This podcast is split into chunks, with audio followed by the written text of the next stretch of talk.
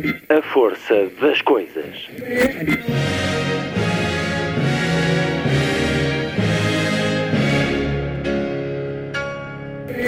Welcome to the 109th last night of the proms.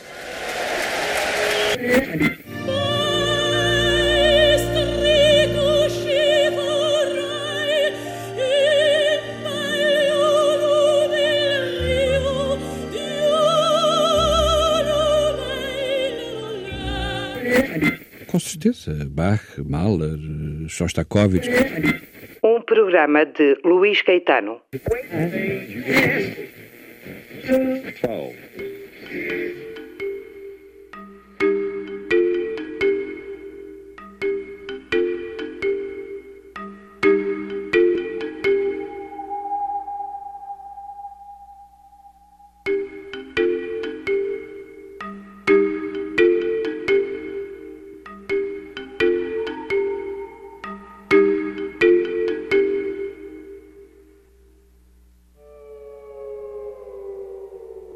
O Festival Fólio deste ano teve por tema o risco e cada uma das principais mesas de conversa abordou a partir de diferentes perspectivas.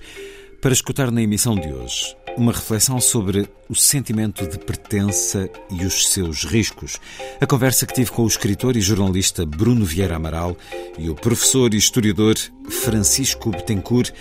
Uma gravação editada onde falaremos sobre o que nos dá identidade de pertença, o que nos liga a um lugar, o que nos une e separa enquanto comunidade, racismos, nacionalismos, clivagens sociais, esquerda e direita na relação com a aprendizagem da cidadania e muito mais.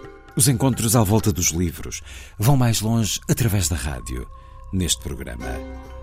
Na segunda hora, Urbano Tavares Rodrigues. Passam 100 anos do seu nascimento, assinalados no último dia 6, foi um senhor das letras, um apaixonado pela vida e um lutador por ideais de justiça e igualdade que o fizeram até ser radical no despojamento.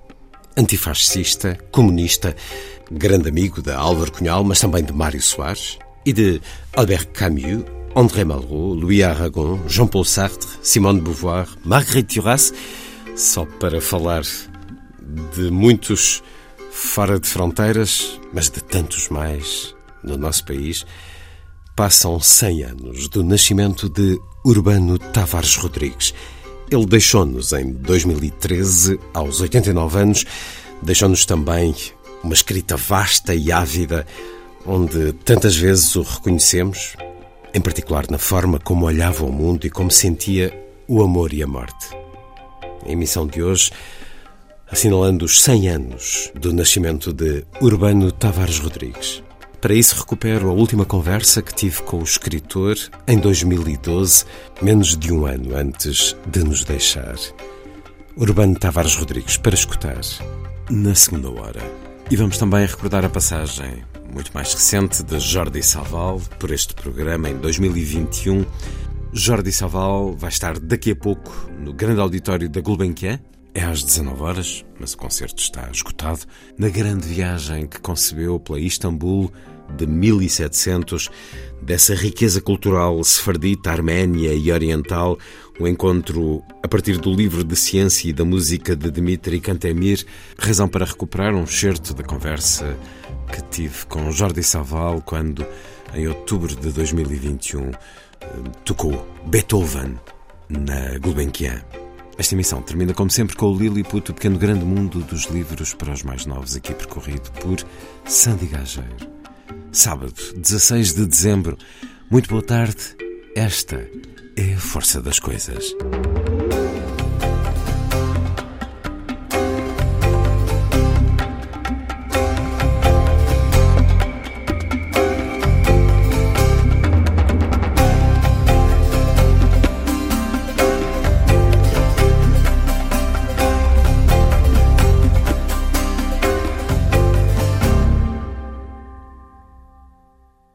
Pertence é de facto um tema muito vasto.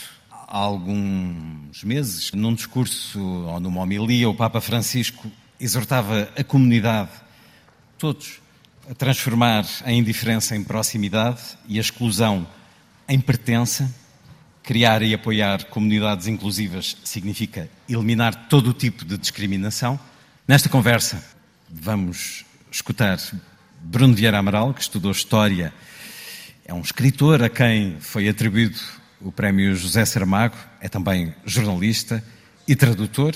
Francisco Betancourt é professor do King's College de Londres, autor de livros que são basilares nos temas que trata.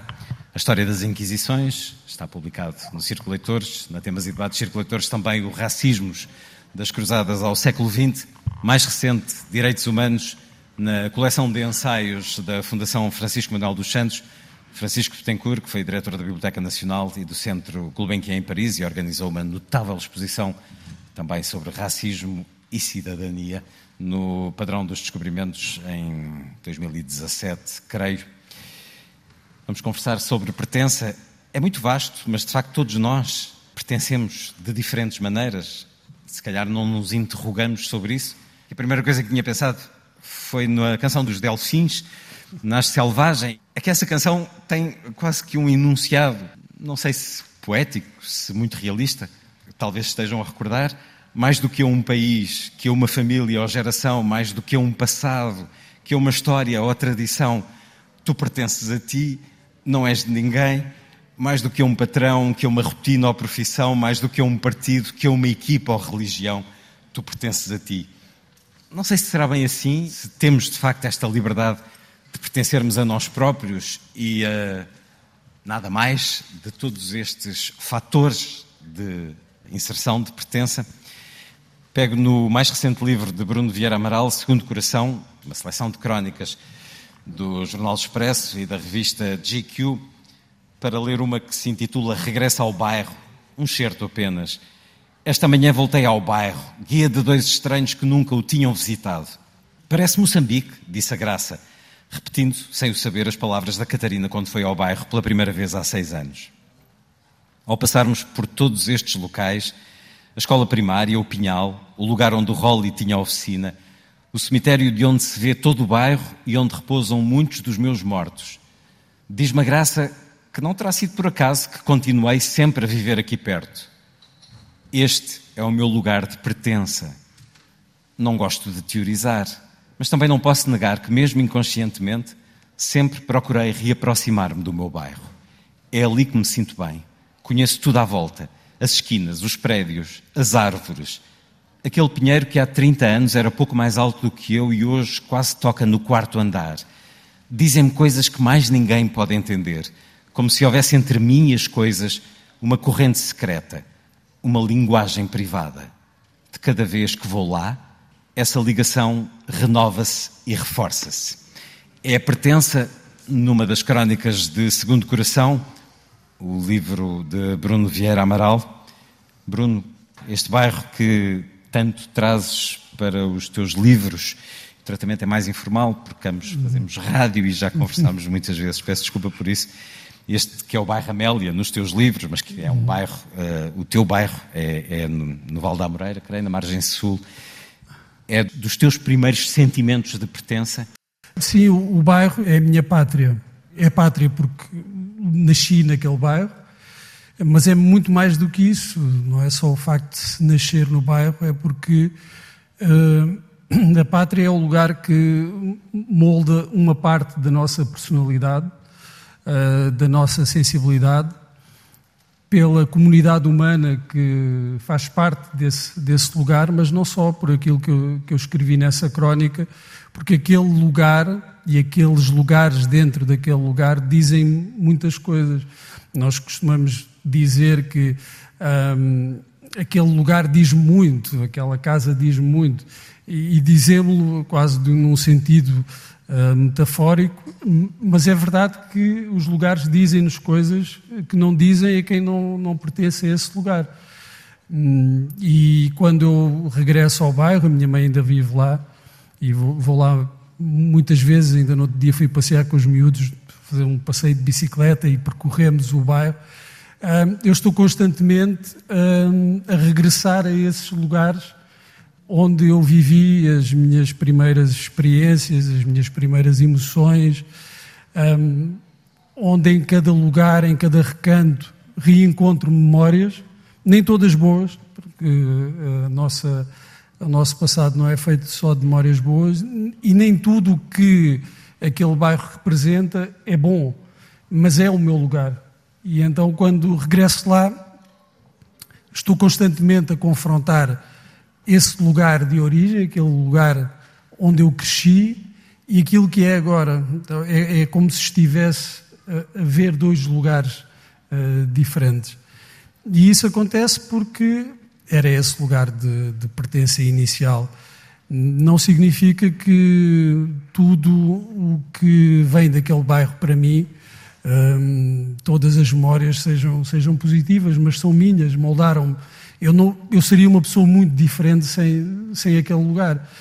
E mesmo nos períodos de algum afastamento, até afastamento emocional em relação ao, ao bairro, hum, esse afastamento só se produziu, só aconteceu hum, porque eu tinha esse lugar de pertença. Isso é uma reflexão que se faz muitas vezes sobre vários tipos de pertença.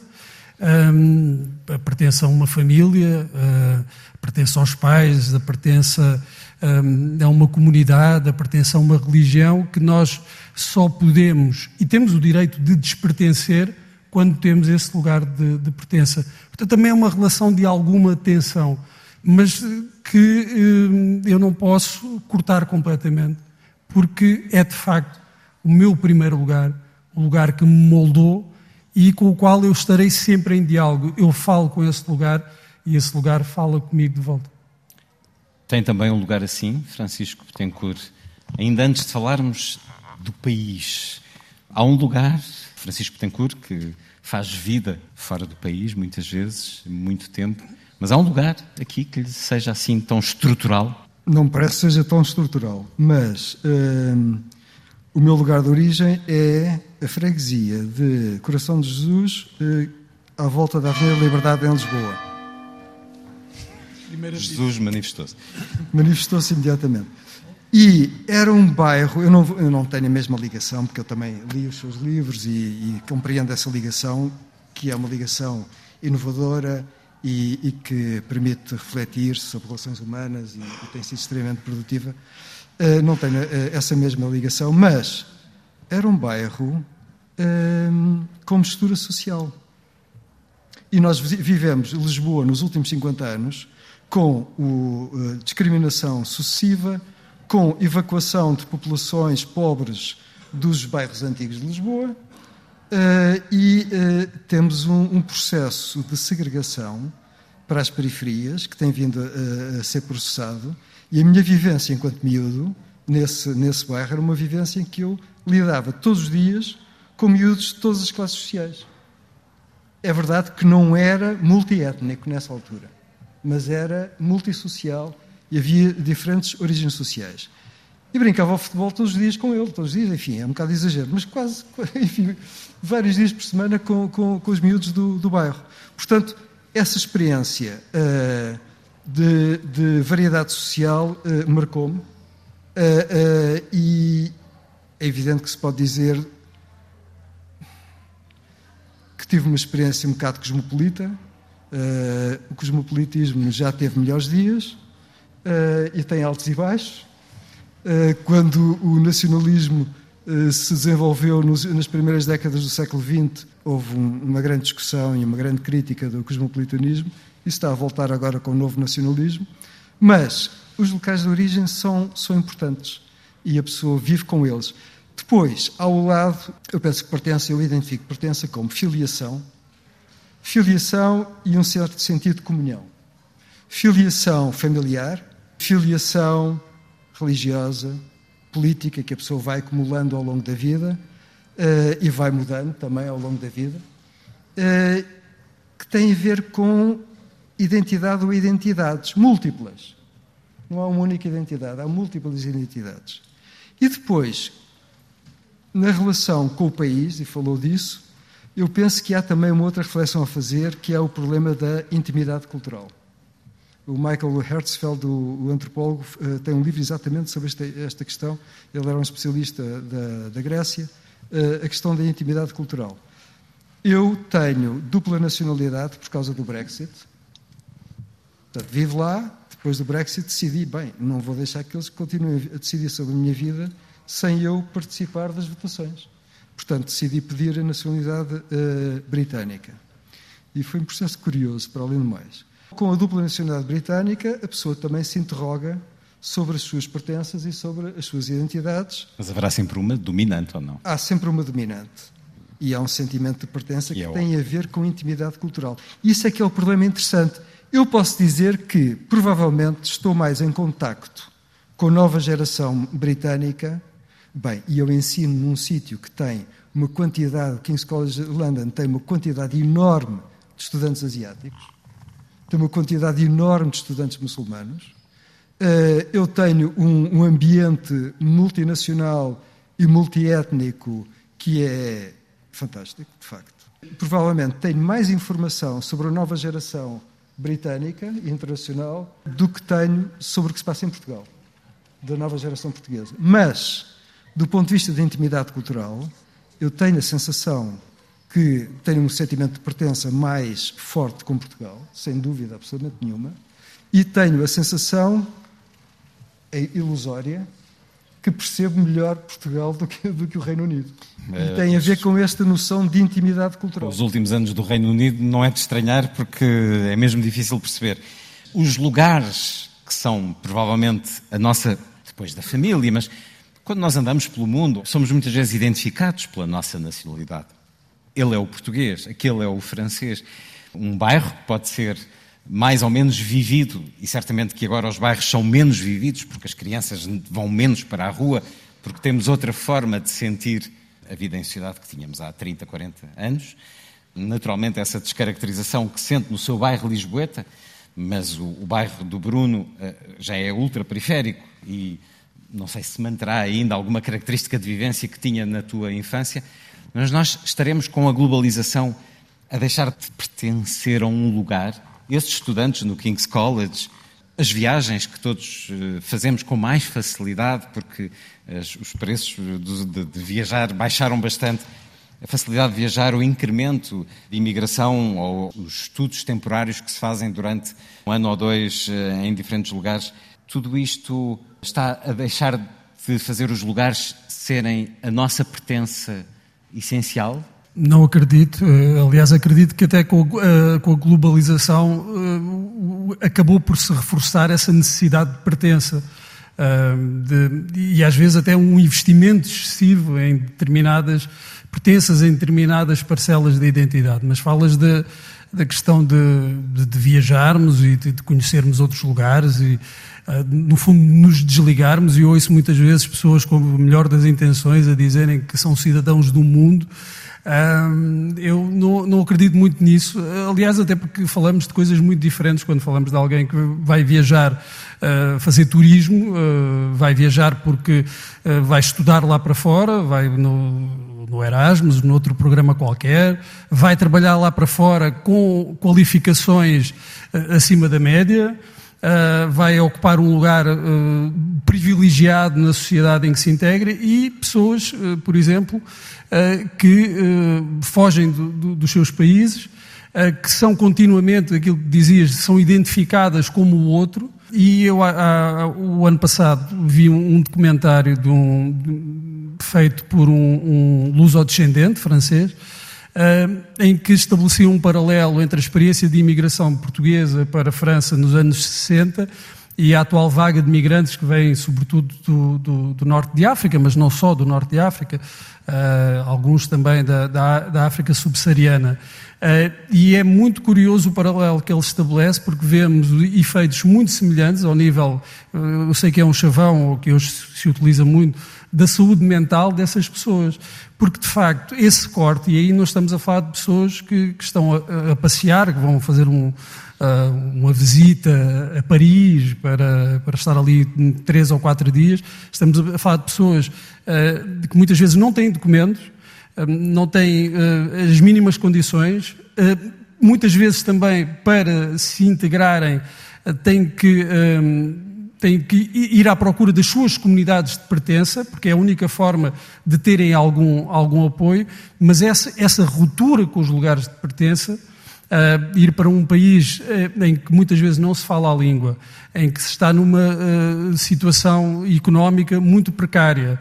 Isso cria problemas e esses problemas eram semelhantes nos imigrantes portugueses da década de 60 e há vários relatos nesse filme de pessoas que escreveram cartas, escreviam cartas aos familiares e que davam conta dessas, dessas dificuldades, desses problemas que sentiam por esse afastamento, que são idênticos ao que os imigrantes, aos migrantes atuais uh, vivem. Portanto, eu diria que muitas vezes esse uh, cosmopolitismo uh, e esse conhecimento, esses benefícios da, da globalização que nos permitem, de facto, deslocar-nos, uh, muitas vezes até viver num mundo praticamente sem fronteiras. Essas fronteiras existem para muitas pessoas e têm efeitos nefastos. E aquilo que eu, que eu há pouco dizia, esse direito de nós despertencermos, só existe quando, em primeiro lugar, existe um lugar de pertença, uma, uma identidade de pertença, da qual nós nos podemos desligar. A história do século XX está cheia de, de, de, de êxodos, de, de exílios, uh, de, de migrações forçadas que criaram nessas pessoas que as viveram uh, uma ruptura emocional terrível com um preço terrível a pagar, nós não, não, não, podemos ter a noção, não conseguimos ter a noção, algumas pessoas que viveram isso certamente terão, do que é ir viver para um país onde não se fala a língua, não se percebe o outro, em que uh, um copo, e esta é uma história contada por um escritor, o Jean Améry, que sofreu precisamente essa, esses exílios forçados, ir para, para um país onde uh, uma mesa, aquilo que eu digo mesa, não é mesa, é outra palavra. Isso cria uma necessidade de adaptação mental que exige um esforço uh, terrível uh, da parte das pessoas. E, e que nós, uh, de facto, só nos apercebemos da necessidade que temos de uma, de uma pátria quando o perdemos. E era essa a ideia central do, do Jean Améry e que nós vemos muito na nossa relação portugueses com, com a ideia de pátria, que, bem, acabou por ficar um pouco manchada pelo a utilização que o Estado Novo eh, fez do conceito, mas nós temos uma relação difícil com, com essa ideia de pátria, que vemos eh, tratada de uma forma diferente, ou, ou, ou, lidam de uma forma diferente com, essa, com esse conceito, os imigrantes. Os nossos imigrantes, eh, em todos os pontos do mundo, têm uma ligação muito forte, uma ligação identitária de pertença com o país. Eh, que muitas vezes é desprezada, é menosprezada, é ridicularizada uh, pelos portugueses. Para quem não vive essa experiência. Para quem não vive essa experiência de afastamento e de ruptura. Crees que para os restantes a pátria é uma pertença vaga hoje? É, eu creio que sim. Tem a ver com outros fatores também históricos, uh, geográficos, culturais de, de, Portugal. Acho que o facto de nós termos uma identidade, uma, umas fronteiras estáveis uh, há, há, muitos anos, não, não vivermos sob, nenhum, sob nenhuma ameaça uh, real, faz com que uh, desvalorizemos um pouco a, a questão de, dessa pertença um, e, e, a ideia de patriotismo, que não deve ser confundida com a de nacionalismo. E eu creio que sim, há, a, a pátria, é, é, o nosso lugar, a nossa identidade, um, o nosso lugar de pertença está tão. Uh, temos por tão garantido que uh, podemos desvalorizá-lo. Acontece diferente, de forma diferente, com, por exemplo, os imigrantes portugueses, em que essa necessidade é muito premente e, é, e tem de ser cultivada. E daí nós, creio que, olharmos com, com, até com uh, um certo desdém, esse apego quase ingênuo uh, dos imigrantes à pátria, eles fazem porque precisam, porque precisam disso, porque viveram uma ruptura e esses imigrantes portugueses, sobretudo aqueles da, da década de 60, imigraram em condições muito, muito difíceis e é perfeitamente compreensível que procurem compensar uh, com, com esse apego a uh, símbolos, a, ideias, a objetos até, de, que representam para eles o país, essa ruptura que sofreram, esse, esse corte que sofreram com, com o país. Francisco Betancourt, esta questão da pátria. É claro que, que uh, não nos podemos comparar, por exemplo, com uma Ucrânia, porque as nossas fronteiras estão definidas há muito e não temos essas ameaças. Mas quando após a invasão russa, jovens ucranianos saíram de vidas normais, saíram de países estrangeiros onde estavam a estar e, e de repente foram lutar por um, pelo seu país, pela sua pátria. Isto era inimaginável em Portugal, mas também, lá está, porque as nossas, as nossas circunstâncias são diferentes. Mas como é que se sente a vivência da pátria no nosso país? Essa pertença? Eu tenho alguma dificuldade em pensar em pertença sem associar a direitos. Eu acho que quando falamos de imigração ou imigração, estamos a falar de situações traumáticas, obviamente, mas estamos a falar também de situações de alguma integração, de muita exploração. Eu lembro o livro do um dos, um dos últimos livros do Amitav Ghosh falando da imigração para a Itália e da, e da, exploração enorme que as pessoas estão sujeitas, desde, naquele caso, desde o Bangladesh, passando por vários países, até chegarem à Itália e depois serem mais explorados pelas máfias locais uh, do país de, de, de, de recepção, porque na, em todo o debate político uh, não se fala das máfias locais, que no fundo são as que uh, aproveitam todo aquele jogo de, de, exploração. E que impedem uh, a pertença. Das migrações e que impedem a pertença. Exatamente, porque depois não facilitam as naturalizações, porque as pessoas ficam dependentes. Portanto, para mim, falar de pertença uh, não é possível sem falar de direitos. E isso é que eu acho que é o problema fundamental. É quais são os direitos que, que, que vários migrantes, como os portugueses nos anos 60, e que continua, continua a existir um fluxo regular de portugueses a sair do país. Quais são os direitos que os imigrantes que vêm para Portugal têm, eh, quais são os direitos internacionais e depois os grandes traumatismos, porque de facto o que nós vemos na Ucrânia é um nacional-imperialismo russo bastante arcaico, eh, que funciona de maneira militar e que eh, provoca uma reação de direitos de afirmação de nacionalidade por parte dos ucranianos Uh, e temos ali uma guerra que é uma guerra muito de há um século, uh, imposta por estas dinâmicas. A história da segunda metade do século XX é a história das autodeterminações, da, da exigência de pertencer a um lugar, uh, seja em África, seja em muitos outros lugares. As, os povos isso, exigiram pertence, que aquele lugar fosse seu. E, e, portanto, há toda uma história de afirmação de autodeterminação que está ligada com o pós-colonialismo, com toda a luta para acabar com, com, o colonialismo, que voltou naquelas circunstâncias especiais da Ucrânia. E as pessoas estão a lutar pelo direito de serem uma nação e pelo direito de terem autonomia. Portanto, é, é um problema fundamental de pertença e também de direitos. Querem exercer os seus direitos, não querem estar dominados por uma potência estrangeira como estiveram durante vários séculos. E, bem, eu não vou falar da história da Ucrânia porque era uma coisa Sim. que dava olhamos, para. Olhamos mais para nós. Uh, qual é o seu olhar sobre o ser-se patriota, o pertencer-se à pátria portuguesa? Como é que tenho, observa tenho... o nosso, a nossa sociedade em relação a isso? Porque nós temos, por exemplo, a, o modo de Marcelo Rebelo de Sousa, que é da exaltação de sermos os melhores nisto, naquilo, termos orgulho no país, e obviamente que devemos tê-lo em muitas circunstâncias, mas acha que a sociedade portuguesa sente essa pertença, esse patriotismo? Eu estive a reorganizar a minha biblioteca no King's College e encontrei um livro muito interessante, editado pelo Presidente da Assembleia da República, que esteve aqui há uma hora, Augusto Santos Silva. É um livro pequenino e muito, muito interessante. Existe uma cultura portuguesa, é o título do livro, com ponto de interrogação no fim. E, e temos vários. O Eduardo Lourenço está lá, e há ali um, um conflito. Uh, um conflito, não um debate. Um debate são, para além do mais, porque o Lourenço tinha, no fundo, afirmado que, o, que em Portugal temos, sofremos de uma hiperidentidade. E isto é, é, é questionado. E ele defende-se de uma maneira inteligente. O Lourenço sempre foi extremamente inteligente. Dizendo, bem, eu disse isso de uma maneira irónica, porque há um problema, na realidade, prático de déficit de identidade prática. Uh, e há depois um imaginário nacional que é muito dado a, a formas de hiperidentidade.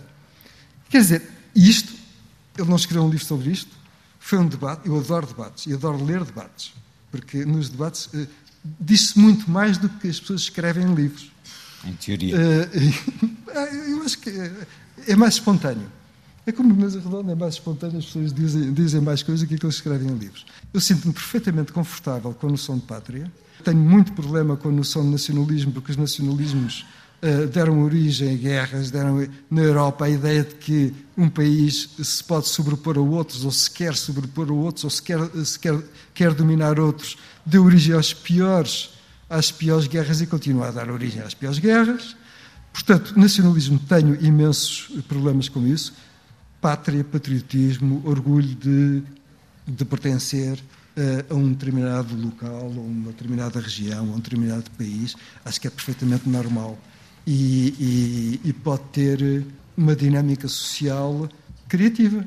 E essa pertença pelo lado mais nefasto do nacionalismo, acham que está a crescer no nosso país? Eu não tenho redes sociais, mas tenho tido muitos ecos nas últimas semanas, meses de desgaste, eh, de alguma raiva mais latente, não só por causa da questão da habitação e de culpar-se a questão dos estrangeiros que vêm viver para Portugal, que vêm trabalhar, estudar, mas também pelo fluxo de migração, as questões dos eh, Ubers e Bolts. Começa a haver um certo nacionalismo a dizer este país pertence-me e não vos pertence, e o Bruno falavas há pouco do contrário, do lado de quem perdeu as suas raízes porque precisa de um lugar para a sua sobrevivência económica, estamos não só a assistir ao crescimento da extrema-direita no nosso país, mas o nacionalismo é uma variante de um patriotismo mais nefasto. Começa a ser uma questão no nosso país? Hum, parece-me que, é, que é residual.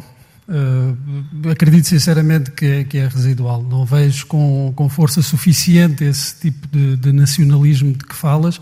Não quer dizer que não exista, que não existe um movimento, sempre existiram.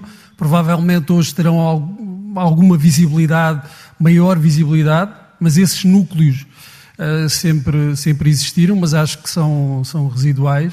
Não têm um grande impacto uh, na, no nosso dia a dia nós também somos muito bons a, a, a tirar os, os, problemas para, para debaixo do tapete, a varrer os problemas. E há alguns problemas de integração, sempre houve. Uh, há esses problemas de integração, estavas a falar de, de, de, de imigrantes que chegam oriundos da Ásia, que, que agora Uh, nos grandes centros urbanos vemos uh, nos Ubers, uh, mas tens o problema de, de, dos de imigrantes que chegam e estão nas explorações agrícolas no Alentejo a viver em condições... de escravidão moderna. Sim, de, de condições terríveis e, e, isso é um problema. E se nós não resolvermos esse problema de integração, se, se os governos Uh, se os partidos responsáveis não resolvem esse problema de integração, que é, é nefasto uh, para o país, é nefasto para as pessoas que, que vêm viver nessas, nessas condições, então uh, depois começam a aparecer soluções que não são soluções, são, são, são o agravamento do, do, dos problemas. Mas eu não acho que esse tipo de nacionalismo seja mais do que, do que residual Agora, ainda, ainda sobre a questão da, nossa hiperidentidade, eu há, há, uns meses apresentei um livro do embaixador Marcelo Duarte Matias, em que ele faz uma recolha de textos uh, escritos ao longo de um século e meio por pensadores e escritores portugueses sobre Portugal. O livro chama-se Portugal Visto por Alguns Portugueses. Uh, e é curioso que uh, nós temos ali quase um, um elencar de, de, de traumas de, de defeitos, de problemas dos portugueses. É raro uh, o pensador, se é, se é que algum, ou o escritor, uh, que faz isso que tu dizias acerca do Presidente da República, que faça assim uma exaltação uh, da, da, pátria e das qualidades da pátria, não é tudo a bater. E, e isso, se calhar, também nos define, se calhar a nossa identidade define-se por esse olhar excessivamente crítico. Se calhar é patriótico também. Também patriótico. Se calhar revela algum amor. Se calhar revela alguma preocupação, algum amor, algum interesse. Eh, e, e, já que também ninguém fala de nós, nem bem nem mal, então falemos nós, e, e de preferência mal, eh, porque também assim exorcizamos alguns, alguns fantasmas. E essa talvez seja uma das marcas da nossa identidade, pelo menos eh, de quem pensou as questões de identidade e do, e do país, e não é uh, de um determinado período, isto é uh, transversal a diferentes épocas, uh, até eu diria a diferentes campos ideológicos, diferentes posturas e diferentes correntes literárias, talvez essa seja a constante na nossa identidade ou na reflexão que produzimos sobre a nossa identidade. Um, agora, houve sim, no meio disso tudo, houve, e em determinados períodos houve mais, um, a emergência desse nacionalismo. Eu não creio que neste momento seja mais do que residual, o que não quer dizer que, dependendo de como as coisas evoluem, não possa ganhar uma força e apresentar essas pseudo-soluções que depois acabam por agravar os Sentes problemas. que isso tem se intensificado nos últimos tempos? Uh, não, até em comparação com outros países europeus, que também vivem circunstâncias históricas e, e, e têm tradições até ideológicas e políticas diferentes da nossa, não creio que isso se manifeste em Portugal da mesma forma que noutros países. E Londres é essa cidade multiétnica, já há pouco nos referia que assim o é na universidade. Em relação a Portugal, qual é a sua opinião? Francisco Betancourt, que escreveu este monumental trabalho sobre racismos, acha que os nacionalismos estão a chegar por via de uma pertença. Este país ou esta cidade pertence-me e está a ser ocupada, invadida, seja por turistas, seja por imigrantes? Eu acho que há, há primeiro uma, uma reflexão sobre percepções, como é que as percepções podem ser manipuladas. E vamos aos uh, média outra vez? E estudos económicos, por exemplo, que dizem que países beneficiam, em regra, de imigração. Por exemplo, o Reino Unido beneficiou claramente de uma enorme eh, imigração e que continua, eh, não, não, não tão elevada, mas continua, beneficiou do ponto de vista económico enormemente. E é depois do Brexit que problemas começam a acumular-se no Reino Unido. Portanto, toda a campanha que tinha sido feita, e é um problema de manipulação, tinha sido feita do ponto de vista nacionalista, do ponto de vista de rejeição da competição europeia, ali vários, vários elementos de, de, competitivos, mas que beneficiavam o país, foram manipulados no sentido de dizer estão a, a, a concorrer para habitações sociais, estão a retirar o trabalho às pessoas, trabalho que, que, que os britânicos rejeitavam, em muitos casos. Uh, e, e, portanto, há ali uma capacidade grande de manipulação. E isso está a chegar cá ou não? Está. E eu penso que isso não devemos uh, menosprezar. Eu penso que é importante, está a chegar cá, passa por todos, uh, por, enfim, praticamente todos os países europeus e, e, chega cá. O problema é qual o impacto deste tipo de manipulação, porque se sabe.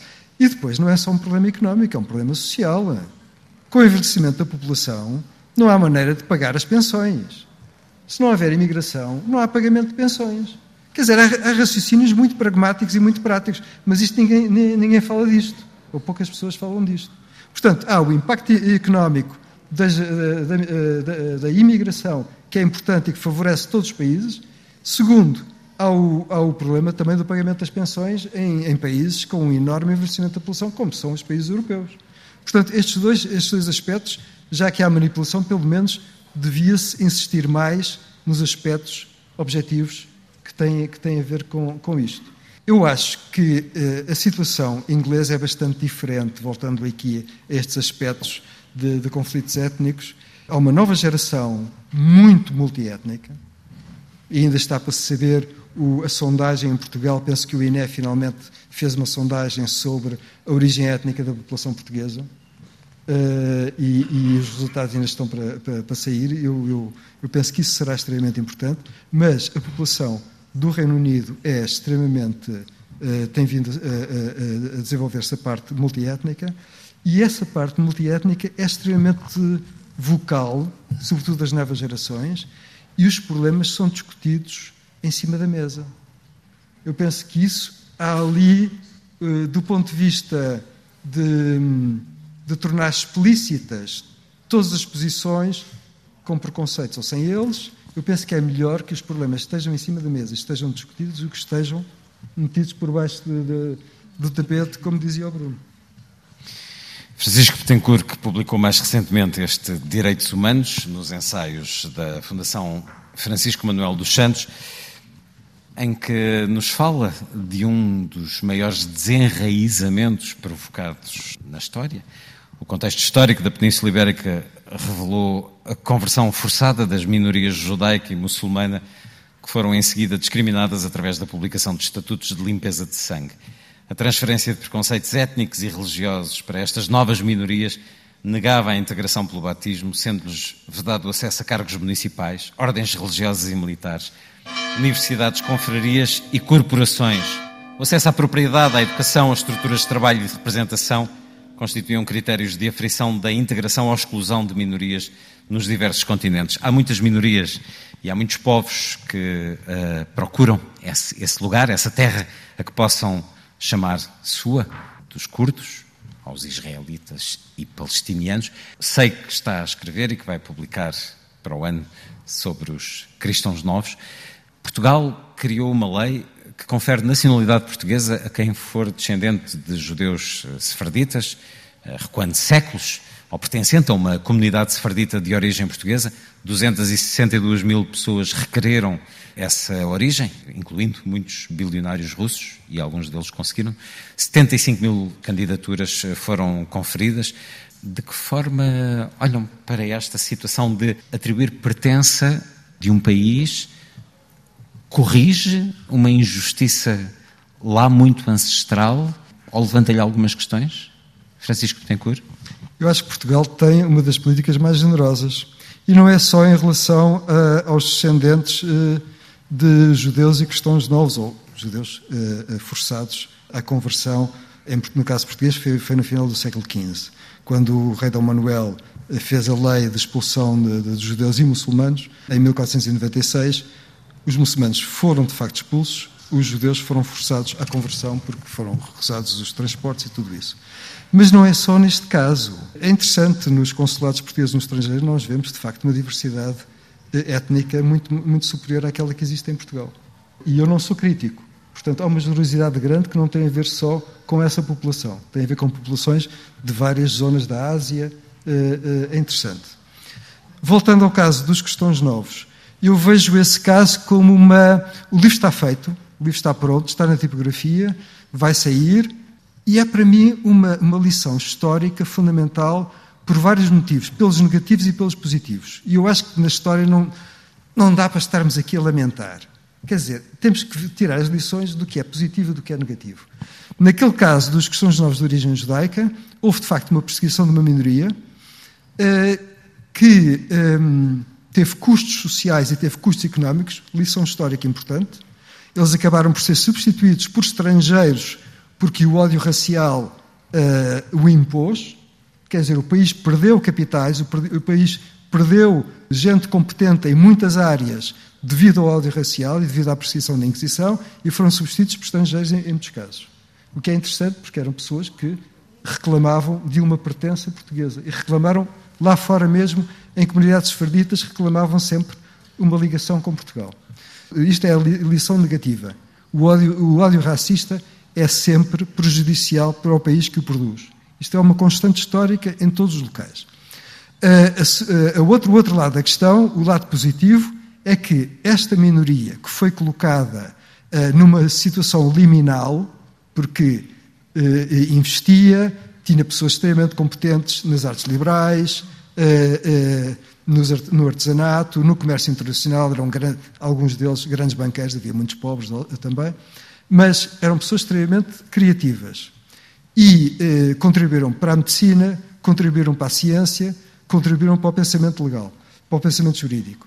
E esta minoria, uma das contribuições que, que, que, que deu foi justamente reclamar junto do Vaticano, sobretudo, mas reclamar em relação à perseguição que estava a ser uh, sujeita com argumentos jurídicos.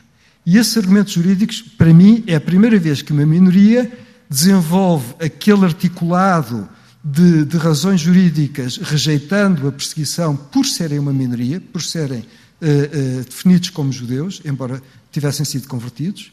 E essa justificação legal cria o primeiro caso, para mim, de eh, proteção, defesa e resistência jurídica de uma minoria. Isto vai ter impacto, tem impacto logo a seguir, eh, e vai ter impacto, isto eh, surge, é desenvolvido desde, desde a instalação da Inquisição em Portugal em 1536, eh, até à suspensão da Inquisição em 1674, aí há um raciocínio jurídico desenvolvido junto do Vaticano que é absolutamente impressionante. isto tem depois impacto no desenvolvimento legal do pensamento jurídico do século XVIII. Portanto, há o lado positivo também que precisamos de. Quer dizer, estarmos só a falar, e eu penso que é importante eh, analisarmos tudo o que se passou no passado eh, e, por outro lado, vermos que há formas de reação, há formas de, de criatividade e há formas alternativas de pensamento que surgem mesmo em situações de perseguição. Achas que Portugal é esse lugar de pertença aberta, Bruno? Bem, eh, mais ou menos. Eu costumo dar um, contar uma história, que não é uma história, foi-me contado um episódio por, um, por uma amiga escritora que foi a uma, uma escola uh, na, na periferia, não sei, agora já não me lembro se foi na margem norte ou na margem sul uh, do Tejo, e que uh, a maioria dos alunos que estavam lá para ouvir eram uh, afrodescendentes, eram negros, um, e ela perguntou-lhes uh, quantos deles, a plateia era quase composta totalmente por afrodescendentes, e perguntou-lhes quantos deles se sentiam portugueses, quem se sentisse português para levantar a mão, e acho que levantaram dois ou três. Isso significa que existe um problema de integração uma, uma questão de integração. E eu gostava que olhássemos para esse problema de, de, de integração. Ah, porque ah, mais cedo ou mais tarde ah, acaba por dar problemas. Uma vez mais, eu sei que somos muito bons a esconder esses problemas, mas isto está um exemplo. Eles existem. Se aquelas pessoas, e estamos a falar de jovens que, na maior parte dos casos, já nasceram cá. Os pais vieram para Portugal já depois de, do, do 25 de Abril, e muitos deles nasceram cá e não se sentem portugueses. Ou seja, o que sentem que uh, o que é Portugal enquanto sociedade, enquanto projeto político, uh, não, não os inclui. Uh, não se destina a eles, não está feito para eles e, e eles sentem-se excluídos. Muitos, provavelmente, por sentirem essa exclusão, procuram a pertença nas raízes, por exemplo, nas raízes familiares, às quais também têm direito. Basta também pensarmos no caso dos lusodescendentes que uh, uh, procuram essa ligação. Celebram Portugal lá e, Exatamente, e, e, mantêm, porque há uma, uma ligação. E eu acho que o trabalho de integração passa por esses dois lados. Por facilitar esse sentimento de pertença um, ehm, com, com, com, com, o país de origem, com a terra de origem de, de, de, das famílias, porque faz parte também da identidade dessas pessoas, mas é preciso ter muita atenção à integração no país que é deles também. Uh, e eu acho que isso é um problema que uh, existe, mas está um bocadinho oculto. Em Portugal, provavelmente noutros países, como será o caso de Inglaterra, há, há, há a vantagem disso ser discutido. Cá é pouco discutido e por isso é pouco visível. Um problema que, quanto a mim, existe e pode agravar-se com o tempo. É justamente um problema de educação, é um problema de, de introdução dos direitos que rejeitam o racismo.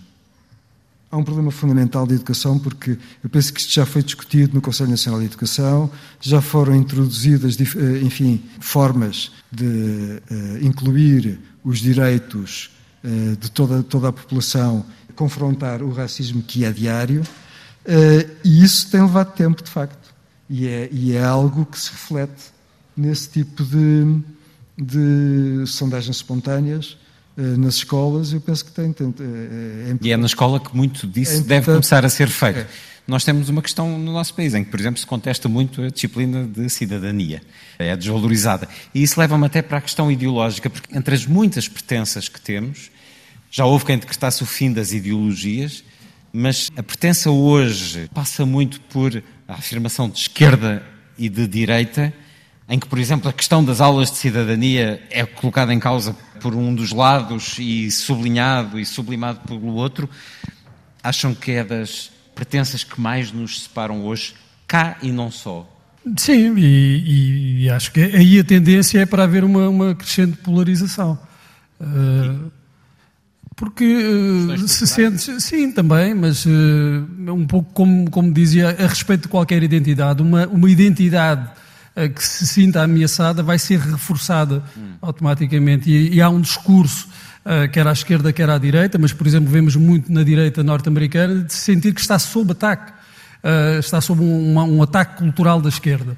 E isso leva a que haja uma, uma reação, uma resposta a esse uh, suposto ataque cultural da esquerda, uh, que leva a uma sobreidentificação também ideológica e uma polarização no discurso, nas práticas, que muitas vezes já não tem, uh, na verdade, raízes no cotidiano, na, experiência.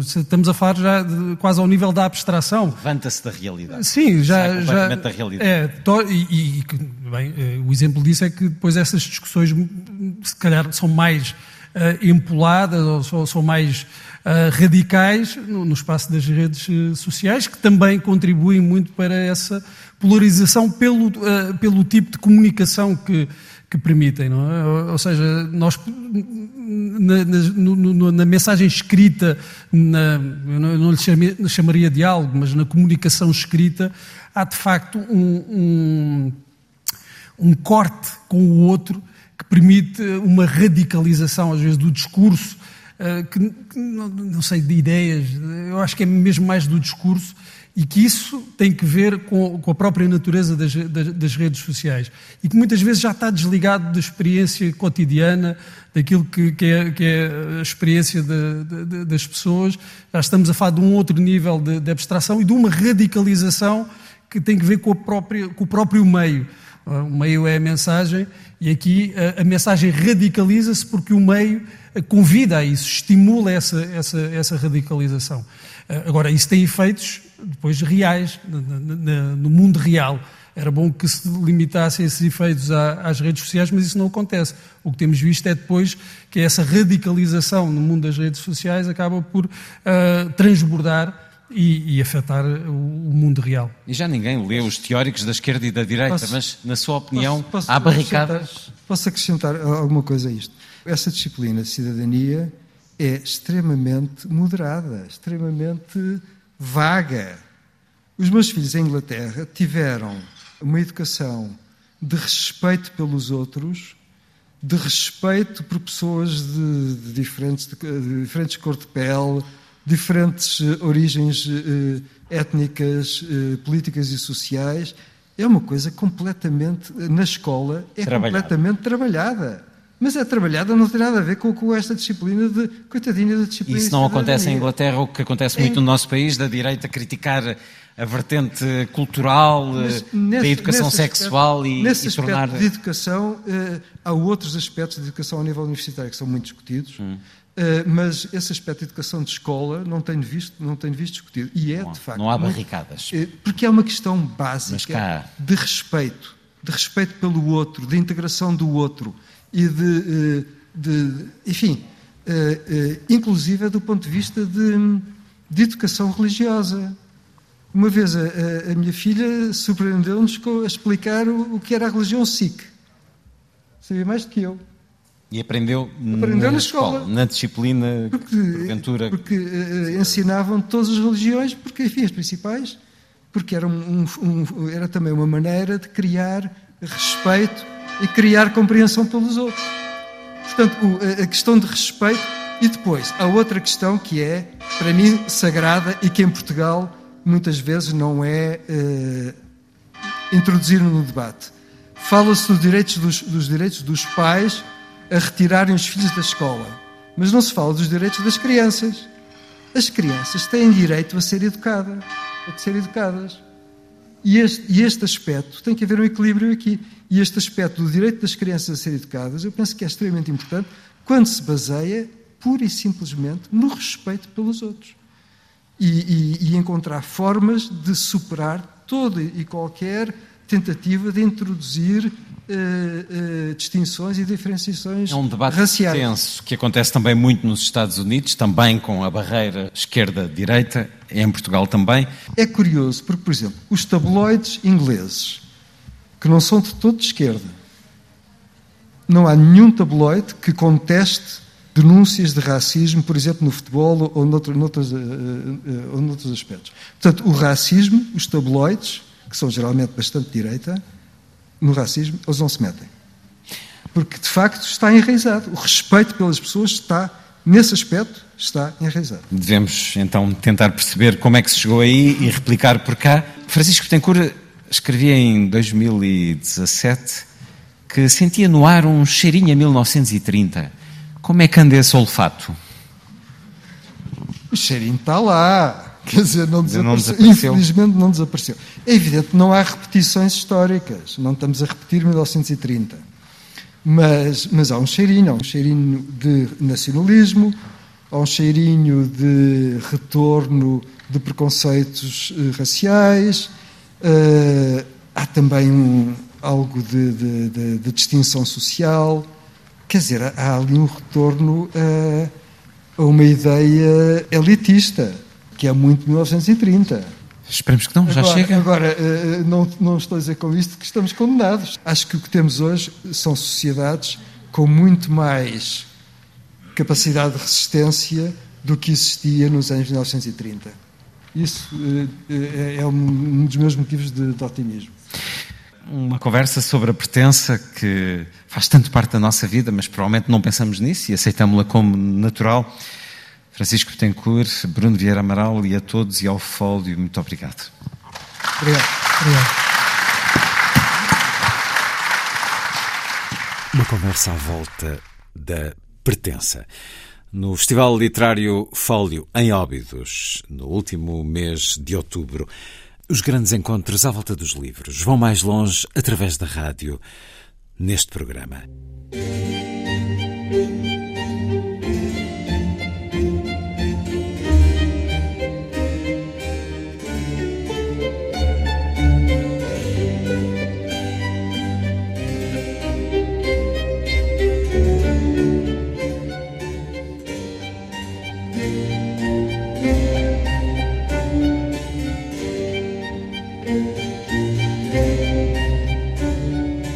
A força das coisas.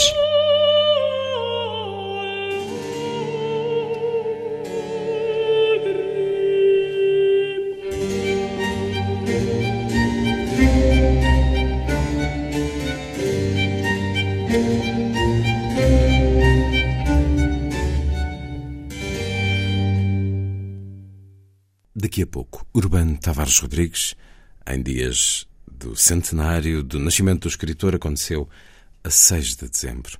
Antes, Bonjour Tristesse, Juliette Greco.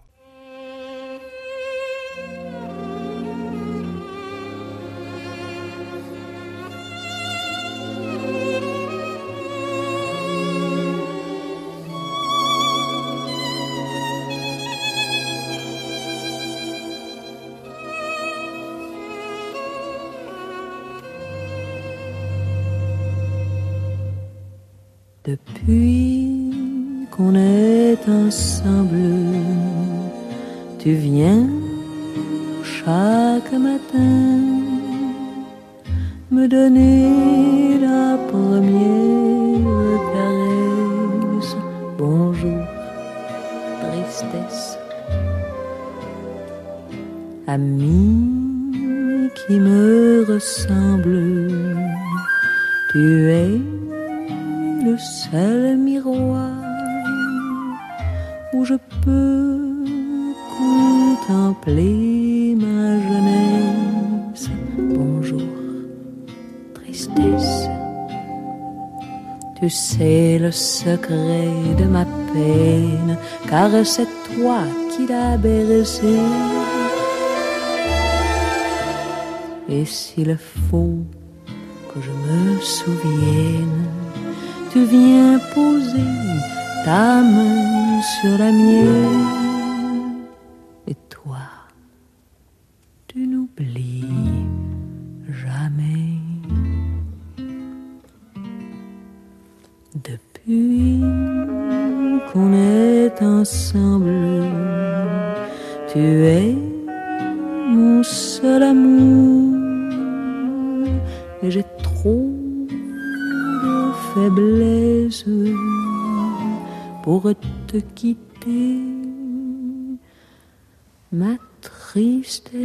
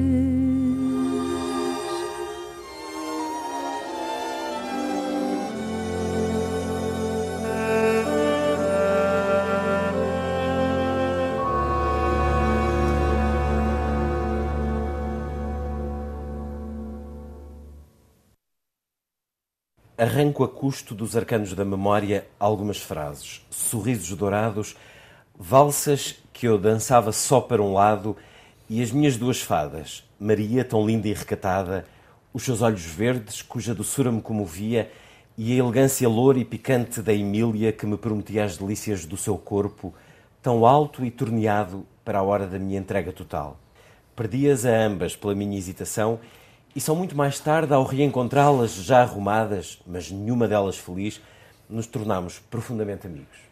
É o início da novela Escutando o Rumor da Vida, está no livro agora lançado pela Don Quixote, livro de Urbano Tavares Rodrigues, que é seguido, e assim mesmo também nos apresenta o livro, de outra novela, Solidões em Brasa, mas ainda antes de começar esta primeira novela neste livro, Urbano Tavares Rodrigues, obrigado por esta conversa. Há uma citação do poeta peruano César Moro, onde fica a paisagem feliz que habitaremos. Nestas duas novelas, como nesta citação, como na vida, este lugar feliz, esta paisagem, é o outro? É, essa paisagem é o meu sonho do, do socialismo, do, de um socialismo humanizado, que nada tenha a ver com o stalinismo, mas que possa, ao mesmo tempo, tornar os homens mais felizes, mais livres, mais generosos e, e até compreensivos. Pois é, é, um, é, é, é, a minha maneira de ser comunista, que, que, é, um, que é um tanto, um tanto heterodoxa. Portanto, esta paisagem é uma sociedade? É. Conhece alguma sociedade assim? Não, admito que ela possa vir a existir. A, a, a sociedade que eu conheço, apesar de tudo, mais humana e atraente é da Noruega, que tem, um, tem, tem uma economia mista. Tem uma grande parte da economia está estatizada e a outra parte é uma economia eh, de produção capitalista, mas para uma distribuição socialista da riqueza. Portanto, está a haver uma forma mista, mas, eh, aliás, o Mário Soares anda, anda muito encantado com, com isso que, no fundo, vinha tornar possível outra vez o Estado Social na Europa. Mas eh, não, eu não sei se isto é viável ou em que parte do mundo é e terá que ser diferente aqui, ali, acolá, consoante condições objetivas e subjetivas. Já voltaremos ao mundo idealizado, à utopia e àquilo que sonhamos, mas há nestas personagens que atravessam as duas novelas muito à procura do outro, do consolo de alguém, como se a vida lhes fosse insuportável sem alguém ao seu lado, sem o afeto ou o desejo, sem ter essa vivência diária. Não é possível ser feliz na solidão, Urbano Tavares Rodrigues? É, eu penso que não. Quer dizer, é, é, é, é também uma utopia ser feliz na solidão. Não. Como é que se fabrica essa felicidade na solidão? Uh, não sei, acho que não. Há qualquer coisa na figura do, da, do herói que diz eu, que é o Pedro Medeiros, uh, no seu amor pela, pela mulher, pela Lídia. Uh, há qualquer coisa de próximo disso. Quer dizer, de uma, de, um, de uma felicidade que se procura, que se consegue parcialmente e que acaba por ser é, não foi, é, é, depois, quando ela tem aquele desmancho que a deixa completamente alucinada e triste, ele, ele até escreve um poema para, para consolar, e, e, esse poema tem muito do que de, de, dele fazer da solidão uma, uma, uma proximidade, uma, uma, empatia. É uma relação que é leal, Não é fiel. Não, é, ele não é fiel. Não é, ele dá-se conta de que tem pequenas infidelidades e, e tal. É que a sua moral está a tornar-se um bocado elástica a certa altura. Leia-nos esse poema. Esse poema que, que ele escreve a Lídia. Tem aí? Tenho aqui. Então põe os óculos e leio, sim senhor. Este poema. Será este o paraíso que a fábula das origens promete? Prende-me nos teus braços, toda nua, tal como estavas no teu túmulo de neve, quando caíram rosas do céu e o rosto do mar nos sorria. Um em branco e anil, despenham-se flores de luz sobre a esteira do nosso amor, uma suave magia de espelhos azuis, onde a inocência da manhã virá depois o meio-dia feliz. Esbrasear os nossos corpos que se movem unidos na música que o vento traz. Vieram, ali éramos felizes, nesses teus versos, e voltaremos a sê-lo, minha Lídia adorada. Então ela sorriu, ainda com lágrimas. Muito obrigado. É o Urbano Tavares Rodrigues, poeta, que encontramos aqui. Sim. Escreveu um livro de poesia, Horas de Vidro, Horas um livro de Vidro, publicado. Prefaciado por Manuel Guzmão. Precisamente, que também nos dá a conhecer algumas das suas obras completas, agora reeditadas pela Dom Quixote. É verdade. Porquê é que não temos mais desse poeta, Urbano Tavares Rodrigues, publicado? Eu, eu tenho um, um novo livro de poemas, mas está aguardando ainda o momento de ser publicado. É, não é fácil arranjar uh, editor para a poesia, mas tenho, está, está, mais ou menos, está mais ou menos pronto. Uh, Chama-se os, os Enganos de Zeus, Esplendor e Interrogações da Poesia, qualquer coisa assim. São poemas recentes ou guardados ao longo de décadas? Foram escritos uh, ao, ao longo de, não digo décadas, mas de dois ou três anos. E quando me apetecia escrevia e ainda é grande. Vamos vê-lo este ano? Olha que não, não. Eu tenho um problema com o Dr. João do Amaral, que acha que eu sou um autor de luxo, que, que, que, que realmente dou prestígio a, a Dom Quixote, mas, mas ele acha que mais do que um livro meu por ano, que é muito, porque eu não vendo muito, e é uma coisa a ver. E eu já tenho vendido bem. Uh, por exemplo, o Eterno Efêmero teve três edições, passou dos 10 mil exemplares, o que, o que é bastante bom. E, e, mesmo, normalmente, um livro meu tem sempre um, um certo número de leitores fiéis, e entre os 1.500, 2.000 exemplares estão sempre vendidos. Portanto, aquilo também é um bocado. Ele tem lá um livro meu encalhado que é bastante interessante, que é Memórias. O título é Álvaro Cunhal, um homem de antes quebrar de torcer. Na, na, realidade, são, são memórias que eu tenho do Álvaro Cunhal e, e, é um livro que até se vai vender muito, mas ele. ele ou, ou, ou, não, ou, ou, ou o livro, ou tenho medo que não se venda, o que é um absurdo. Porque se esse livro vai se vender imenso. Vamos ter um centenário de Álvaro Cunhal, se não me engano, para o ano? Não sei, não sei quando é que o livro sairá, porque ele está com, o livro está com problemas de saída. É? Como é que era a sua relação com o Álvaro Cunhal? Discutiu muito? Muito, muito afetuosa. Afetuosa, mas com diferentes pontos de vista? Algumas vezes, algumas vezes sim. Raramente me abriu os olhos. Ele gostava muito de mim. E, e eu dele aproximava-nos para além da, da, no, da, nossa, da, nossa, da nossa ideologia. Uh, uh, o amor pela arte, pela poesia, pela música e o facto de eu ter escrito muito sobre os livros dele. Que fiz muitas críticas, compreendi muito bem, tudo isso sensibilizou. Ele ultimamente dá-me uns livros a ler, a mim e ao Chico Melo, para eventualmente sugerir alterações. Os livros de Manuel Tiago? Sim, sim. Portanto, o Urbano sempre soube quem era Manuel Tiago. É, soube, desde muito cedo, porque uh, eu li ainda as, uh, aquele livro lindíssimo dele, Cinco Dias, Cinco Noites. Quando ele, esse livro, saiu uma cópia da prisão. Eu, eu era primo de Maria Eugênia Cunhal, porque é casada com um primo meu, Fernando Medina, psiquiatra, e que foi, aliás, quem me deu a ler o, os textos do Marx, tinha eu 13 anos ou 14, e, e teve uma grande influência na minha vida, o Fernando Medina. Uh, Suicidou-se, estranhamente, uh, mas o livro saiu, uh, saiu uma cópia e a, a Maria Eugénia deu-me a ler. Portanto, eu sabia quem era o autor das Cinco Dias, Cinco Noites.